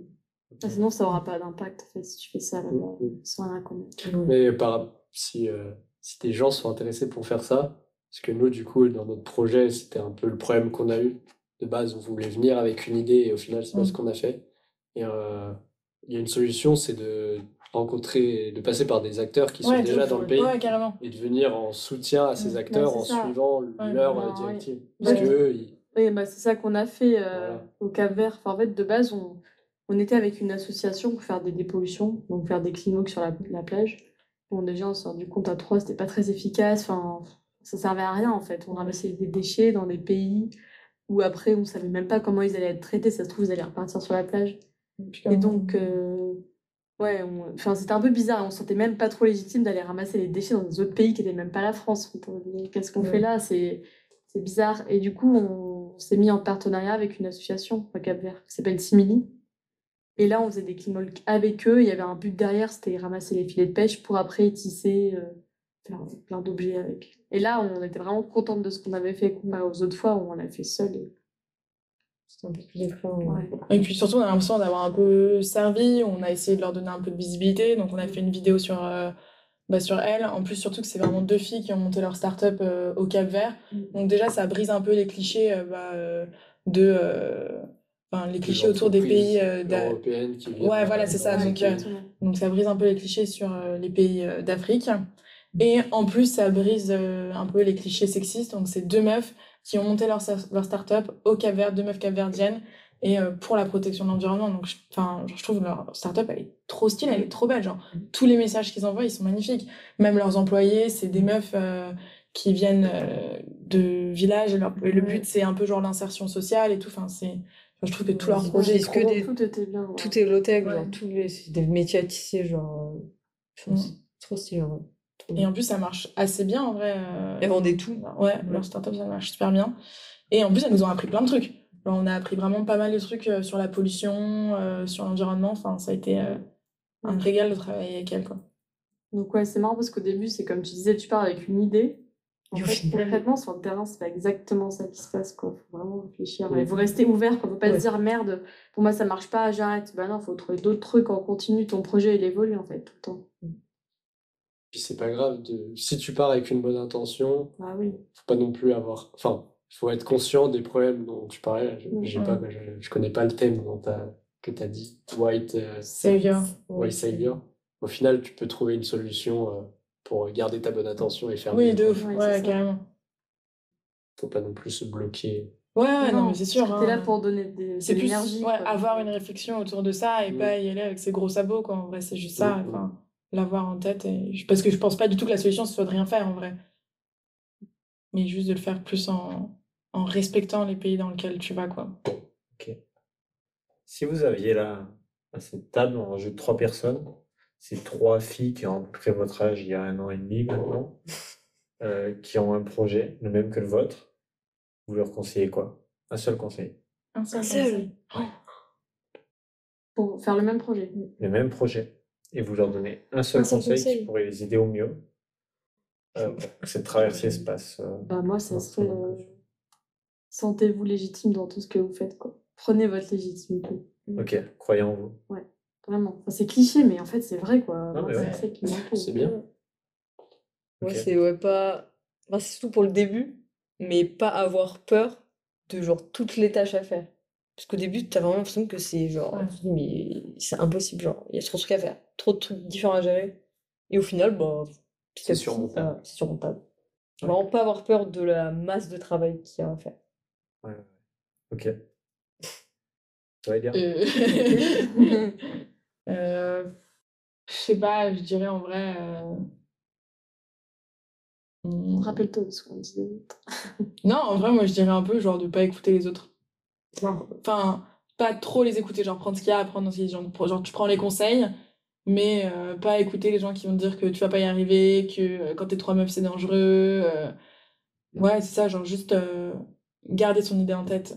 Ouais. Un peu comme tu dis, quoi, d'y aller, mais euh, ouais, ça, pas se faire démoraliser par euh, ce que vont dire les autres. J'avais lu un livre sur ça et ce que disait le gars était archi intéressant. C'est qu'il expliquait vraiment que des fois, dans la vie, on va avoir tendance à écouter des gens, mais qui sont pas du tout légitimes. Genre tes parents, par Ouais. exemple, qui te Ouais. conseillent Ouais, sur une transatlantique, mais qui Ouais. n'ont jamais fait ça. Et ils vont te dire, euh, Ouais. faut faire comme ci, faut faire comme ça. Et, et c'est souvent que, de par la, la posture qu'ils ont vis-à-vis de, de toi, c'est-à-dire c'est tes parents, tu dis, ouais, en vrai, c'est mes parents, je vais les écouter. Mm. En fait, non. Enfin, Ouais, ça, ça vraiment. ils en savent rien. Tu vas pas écouter le boulanger du coin pour refaire ton électricité de chez toi. Et c'est pareil, en fait. C'est-à-dire que les conseils, à la rigueur, s'il faut en écouter, c'est ceux de gens qui ont déjà fait ça. Ouais. Ouais. Ouais. Et vous avez dû avoir tellement de gens qui ont voulu ouvrir leur gueule pour parler de trucs, mais ils savaient rien. Mais oui, oui. Ouais. Non, mais oui, c'est juste au, port, quand les gens nous conseillaient, Ouais. au début, on écoutait vachement, et à la fin, Ouais, on, avait vraiment un esprit critique en mode bon, il nous a dit Ouais. ça, mais en vrai, est-ce qu'il raconte pas n'importe quoi? Parce Et que autant il a rien finalement, il a, tu vois, c'est un mec, il a 50 ans, donc pour nous, c'est un peu, tu vois un peu comme une figure d'autorité. Alors qu'en fait, tu te rends compte que ce qu'il dit, bah, c'est de la merde, quoi. Et t'es en mode, bah, nous, on est là, on a 20 ans, on sait mieux que lui certains trucs. Et ça, c'est dur. C'est à trop dur au quoi. début de, de se dire, ben non, il a tort. Ouais. genre. Parce que toi, t'as trop besoin de te rattacher à des gens qui connaissent. C'est ça. Ouais. Et au final, tu te rends compte que ben, c'est nul, genre. Ça, c'est vraiment un cheminement intérieur. Ouais, c'est super long. ouais. Et comment tu les trouves, ces gens qui connaissent? En vrai, tu prends plein d'informations Ouais, et en tu fait, vois tu ce qui marche. croises. En fait, tu croises les infos. Mm. Et tu te rends compte au final de qui a vraiment un peu d'expérience et qui en a moins. Ouais, où tu vas Mm. vraiment rencontrer des experts. Je sais pas, il y a le mec du moteur qui vient réparer un truc, tu lui demandes à lui le conseil pour un autre truc. Ouais. Ou tu vas dans le magasin de bateau, tu demandes le conseil euh, au mec euh, précis, quoi. Mais souvent, les gens sur les pontons, ils disent un peu n'importe Mm. quoi. donc. Vous avez un mentor? Enfin, une. Genre Ouais, quelqu'un je- qui. Je sais pas, en vrai. euh, On a eu plusieurs Par gens. mentor, t'entends quoi par mentor?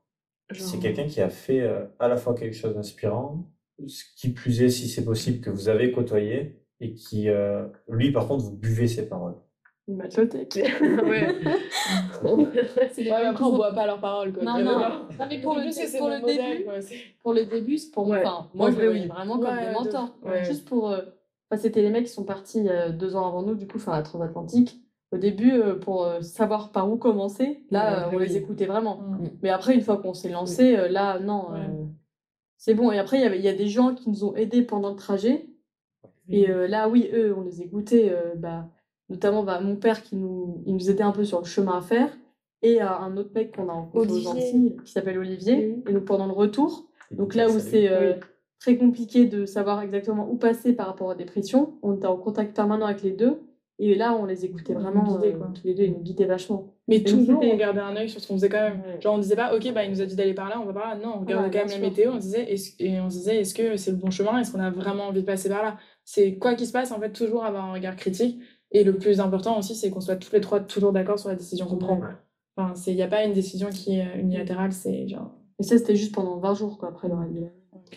Genre, Olivier, c'est fou, genre, on l'a rencontré un, en Martinique, genre, mais de façon très aléatoire. Et genre, il, il a, je sais pas, il a trop kiffé notre projet. il-. Genre, et vraiment, on, je sais pas, on a vu genre un apéro. Et ensuite, il nous a tellement aidé. Genre, c'était, enfin, tous les jours, il nous envoyait genre un mail avec la météo. Genre, Pour le contextualiser, Genre- c'est genre un mec, il a, il est trop fort. il a ouais. peu Ouais, près grave. 50 ans, il a gagné euh, la Mini Transat. C'est une course au large. C'est Genre. Il est très fort, quoi. Ouais, il Ouais. Il navigue depuis ouais. des années, c'est vraiment un passionné. Mm. Il nous a énormément aidés. Genre, il nous a apporté euh, tellement, alors que, enfin, en soi, euh, Ouais. Mais a ouais, du coup, je trouve que ça fait un peu partie euh, des gens qui ont. Enfin, qui nous ont un peu légitimés dans le sens où. euh, où un peu, genre, l'importance des paroles et de croire aux gens. Genre, par exemple, si ça fait partie d'une personne, pour nous, elle est incroyable. Et euh, nous, on a l'impression de rien, d'avoir rien fait à côté de lui. Et lui était là, mais waouh, mais c'est incroyable ce que vous avez fait, c'est incroyable le courage que vous avez eu. Ou pareil, on a rencontré un mec euh, à la formation sécurité. Le mec, il était trop fort, genre en mode c'était un coureur au large. Donc c'est un mec qui fait euh, de la course en bateau à voile loin des côtes. Et euh, il était là, mais c'est ouf ce que vous faites et tout ça. euh, genre, euh, Il avait traversé l'Atlantique à la rame, Ouais, aller et retour. contre le mec, du vent. Il était vraiment trop chaud. Et là, il était là, il me disait, mais enfin, vous êtes euh, trop forte, genre en mode de, c'est incroyable ce que vous faites. Et euh, du coup, ça, je sais pas, moi, ça me donne hyper envie de croire au projet des autres et de leur dire, franchement, allez-y, genre, faites-le, quoi. Mm. Genre, moi, je sais que le nombre de meufs que j'ai rencontrées depuis que je suis rentrée à, à Falma, là, qui me disent, euh, c'est incroyable ce que vous avez fait, j'aimerais, j'aimerais trop faire un truc comme vous. Et genre, le seul truc que je leur dis, mais, mais vas-y, Fais-le, meuf, genre, ouais. fais-le, genre, en vrai, genre, fais-le. Faut se lancer, genre. Et pour ajouter un, un autre truc, c'était un skipper qu'on a rencontré vers Gibraltar. Donc on a navigué un peu avec eux euh, de temps en temps. Et donc on se faisait des petites réunions avec lui pour déterminer euh, bah, la météo, est-ce qu'elle était bonne pour partir, est-ce qu'on pouvait rester au mouillage là? Et en fait, il nous écoutait vraiment, voire il changeait Ouais. ses décisions en fonction de nous, ce qu'on disait. Et là, ça nous a vachement remonté notre confiance parce qu'on s'est dit, putain, le mec, il a une formation de skipper. Et ce qu'on lui dit, ça fait changer son avis. Quoi. Ouais. Ouais. Ça, ça nous a pas mal aidé, merci. Ouais. Moi, je sais que plus personnellement aussi, il y a eu un gros truc euh, qui m'a fait prendre confiance en moi aussi sur la voile. C'est, euh, bah, moi, du coup, j'ai toujours navigué avec mon père. Genre, euh, ça a toujours été un peu le skipper du bateau et tout ça jusqu'à très tard. Et euh, bah, ça a été un peu le premier dans mon entourage à croire en mon projet. Et euh, bah, hyper tôt, il était là, non mais enfin, a genre, t'as complètement les capacités pour le faire et tout ça. Moi, je suis sûre et certaine que enfin, tu vas y arriver. Et même si j'en sais rien, cimenté ou pas, mais en tout cas, tout le long, il était là, mais franchement, les gars, mais t'es meilleur que moi en voile. Genre, vas-y, mais tu peux y aller et tout ça. T'as rencontré des conditions que j'ai jamais rencontrées. et Tout, enfin, et genre, pour moi, c'était. Bah, du coup, mon père, c'était un peu mon modèle en voile parce que j'ai toujours navigué avec lui. Enfin, j'ai fait des traversées avec lui et tout. Et du coup, qu'il me dise ça, en vrai, genre, c'était grave, euh, je sais pas, genre, important pour moi. Genre. Et euh, bon, c'est comme tu disais, ok, c'est le parent, tu vois, qui te donne un peu euh, l'aval. Bah, je sais que ça m'a grave donné confiance en moi, surtout que bah, il y avait l'aspect de la voile qu'on partageait ensemble. Ouais. Heureusement qu'il y, a des gens- qu'il y avait des gens comme ça. Ouais, euh, voilà. On fait des rencontres. confiance, quoi. Ça nous a vachement marqué. Ouais. Je pense que c'est important de dire aux gens que Ouais, que qu'ils sont forts dans ce qu'ils font, faut être positif. Ouais. Et du coup, si vous gardez qu'un conseil, vous en avez donné trois à chacun, vous gardez lequel? Bah, franchement, euh, allez-y. Hein. Ouais, allez-y. Franchement, hein. euh, faites-le quoi. Ouais. Des Faites-le de, conseils, manière, faites-le. faites-le de manière raisonnable. Dans le sens où. euh, Faut pas partir. euh, Ouais, voilà. En même temps, personne ne le fait. De Ouais. partir comme ça à la schlag. Oui, enfin, voilà, au final, c'est ça. Ah, on a rencontré. Ah pas très loin de partir. Ils sont vraiment tarés. hein. Mais après, Ouais, mais ils sont Mais après. Ouais, mais enfin, il y en a- Ouais. Après, t'as toujours de la chance en Ouais, vrai. tu vois, Ouais, chance. Mais il y en a qui crèvent. hein. Faites-le, mais faites-le bien. voilà, grave, c'est Ça, ça. Faites ça. ça. Je me rappelle avec pendant le stage de voile, il y avait notre mono, il avait fait genre 7 transatlantiques aller et 3 retours et il nous avait dit, ça nous avait marqué, Ah ouais. faites pas le retour. Ouais. C'est trop Genre dangereux. vraiment, il nous a dit c'est trop dangereux, ne faites pas le retour. Donc, a- genre. tu vois, il t'a vraiment donc, Ouais. tout le temps en, en opposition dans ta tête, en mode il y a des gens qui te disent mais non, tel niveau, et des gens qui te disent bah non, en fait, faites pas, c'est trop dangereux pour vous, partez pas. Donc, ouais, c'est dur de trop prendre dur. toutes les infos et de. Quand tu sais que le mec, il a fait genre, il a tellement plus d'expérience de- que toi et qu'il dit non, le fais pas. En mode, ah, et qui te raconte des histoires horribles, des potes à lui qui sont, grave. qui sont, qui ont jamais été retrouvés et tout. Tu te dis, ah, est-ce que je vais vraiment le faire? Ouais, mais c'est pareil, il y a toujours des gens qui tombent à l'eau. Mais en soi, tomber à l'eau, il suffit de t'accrocher, genre. euh, non, mais il y avait une autre histoire, c'était une tempête Non. et ils ont pas retrouvé le bateau. Mais non, mais tu vois, t'en as plein où c'est genre des histoires où tu tombes à l'eau et tout ça. Genre, c'est... Faites-le bien, quoi. Genre, regarde la météo. euh, Oui, si tu le fais bien. Moi aussi au stage de survie, on nous a dit c'est dur de mourir en Atlantique. Donc, ça, ça Ouais. nous avait Ouais. rassuré. Ouais, ouais. Ok. Parce que c'est. Et après, on choses bien, Tu fais a les choses bien que le bateau est Et surtout qu'on parle de la voile aujourd'hui, hein, je dirais pas du tout la même chose de la voile d'il y a 15 ans. hein. Franchement, Oui, il y a 15 ans, c'était. Il y a point. 15 ans, euh, franchement, euh, c'était pas la même histoire, quoi.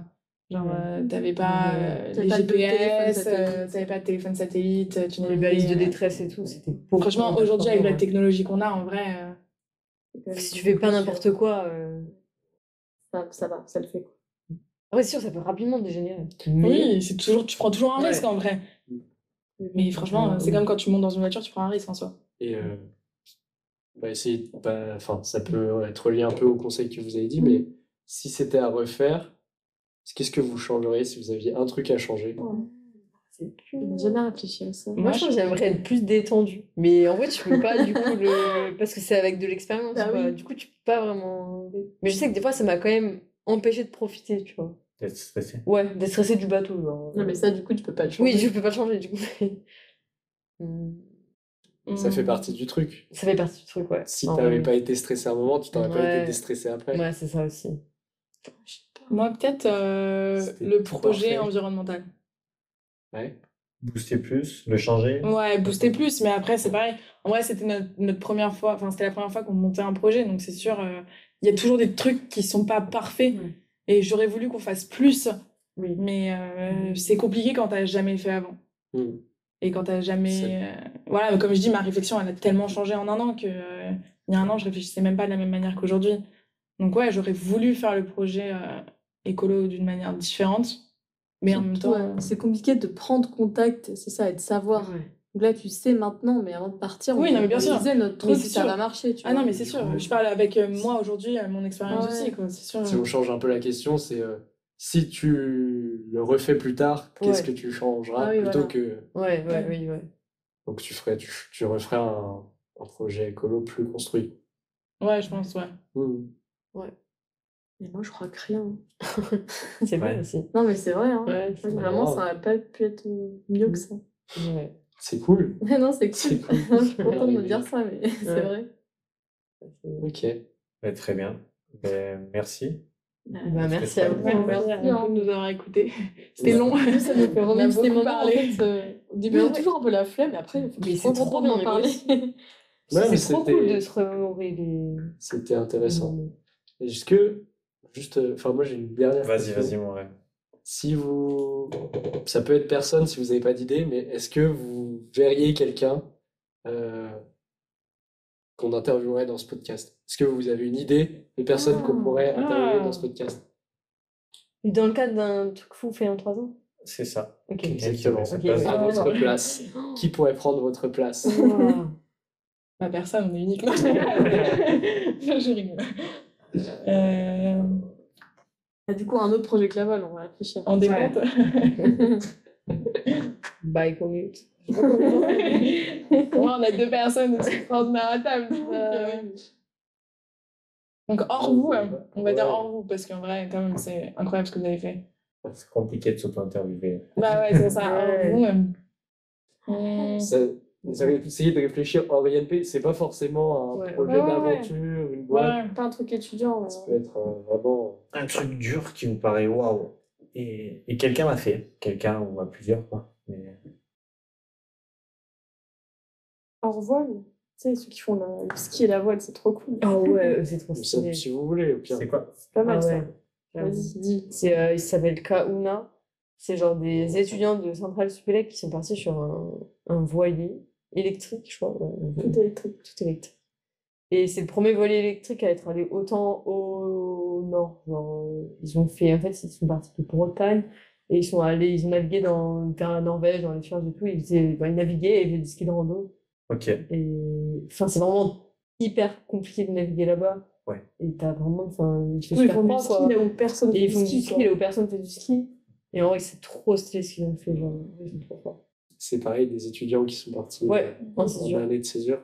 Ils ont fait un film et il est en train d'être projeté euh, un peu partout en France là, depuis deux ans. En fait, ouais, et aussi ce que je trouve trop cool avec leur projet, c'est qu'ils en ont énormément tiré derrière. Là, ça fait deux ans qu'ils sont rentrés. Et ils Ouais. continuent encore à projeter leur film, à faire des conférences, à faire des trucs et tout. Et je- enfin, ils ont, niveau com et niveau euh, après-projet, ils ont, ils ont énormément tiré de choses, je trouve. Mm. C'est pas mal.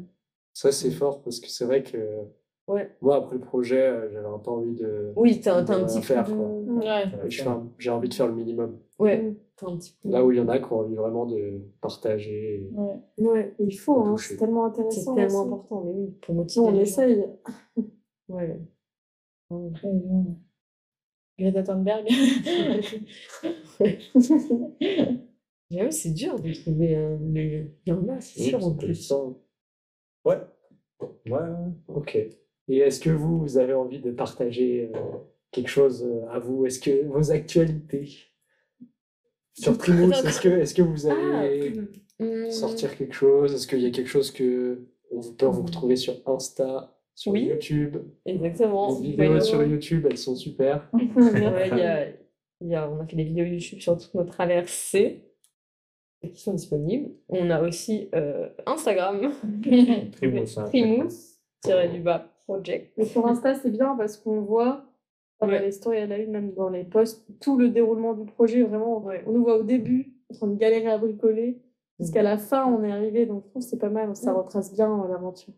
Et pour ceux qui sont sur Grenoble, on va sûrement faire une conférence avec une- un autre projet. On n'a pas la date. On n'a pas la date. Voilà. Avec Ouais. deux autres projets. Avec deux autres. Ah oui, c'est avec deux autres projets. En décembre. 15 décembre. 15 décembre, merci. À l'auditorium. De Felma. Felma. Felma. Grenoble INP. Exactement. Ok. Bah, merci beaucoup, c'était trop cool. Bah, Yes. merci. hein. Merci à vous, c'était Ouais. trop bien. D'entendre tout ça. À plus. Au revoir. À plus.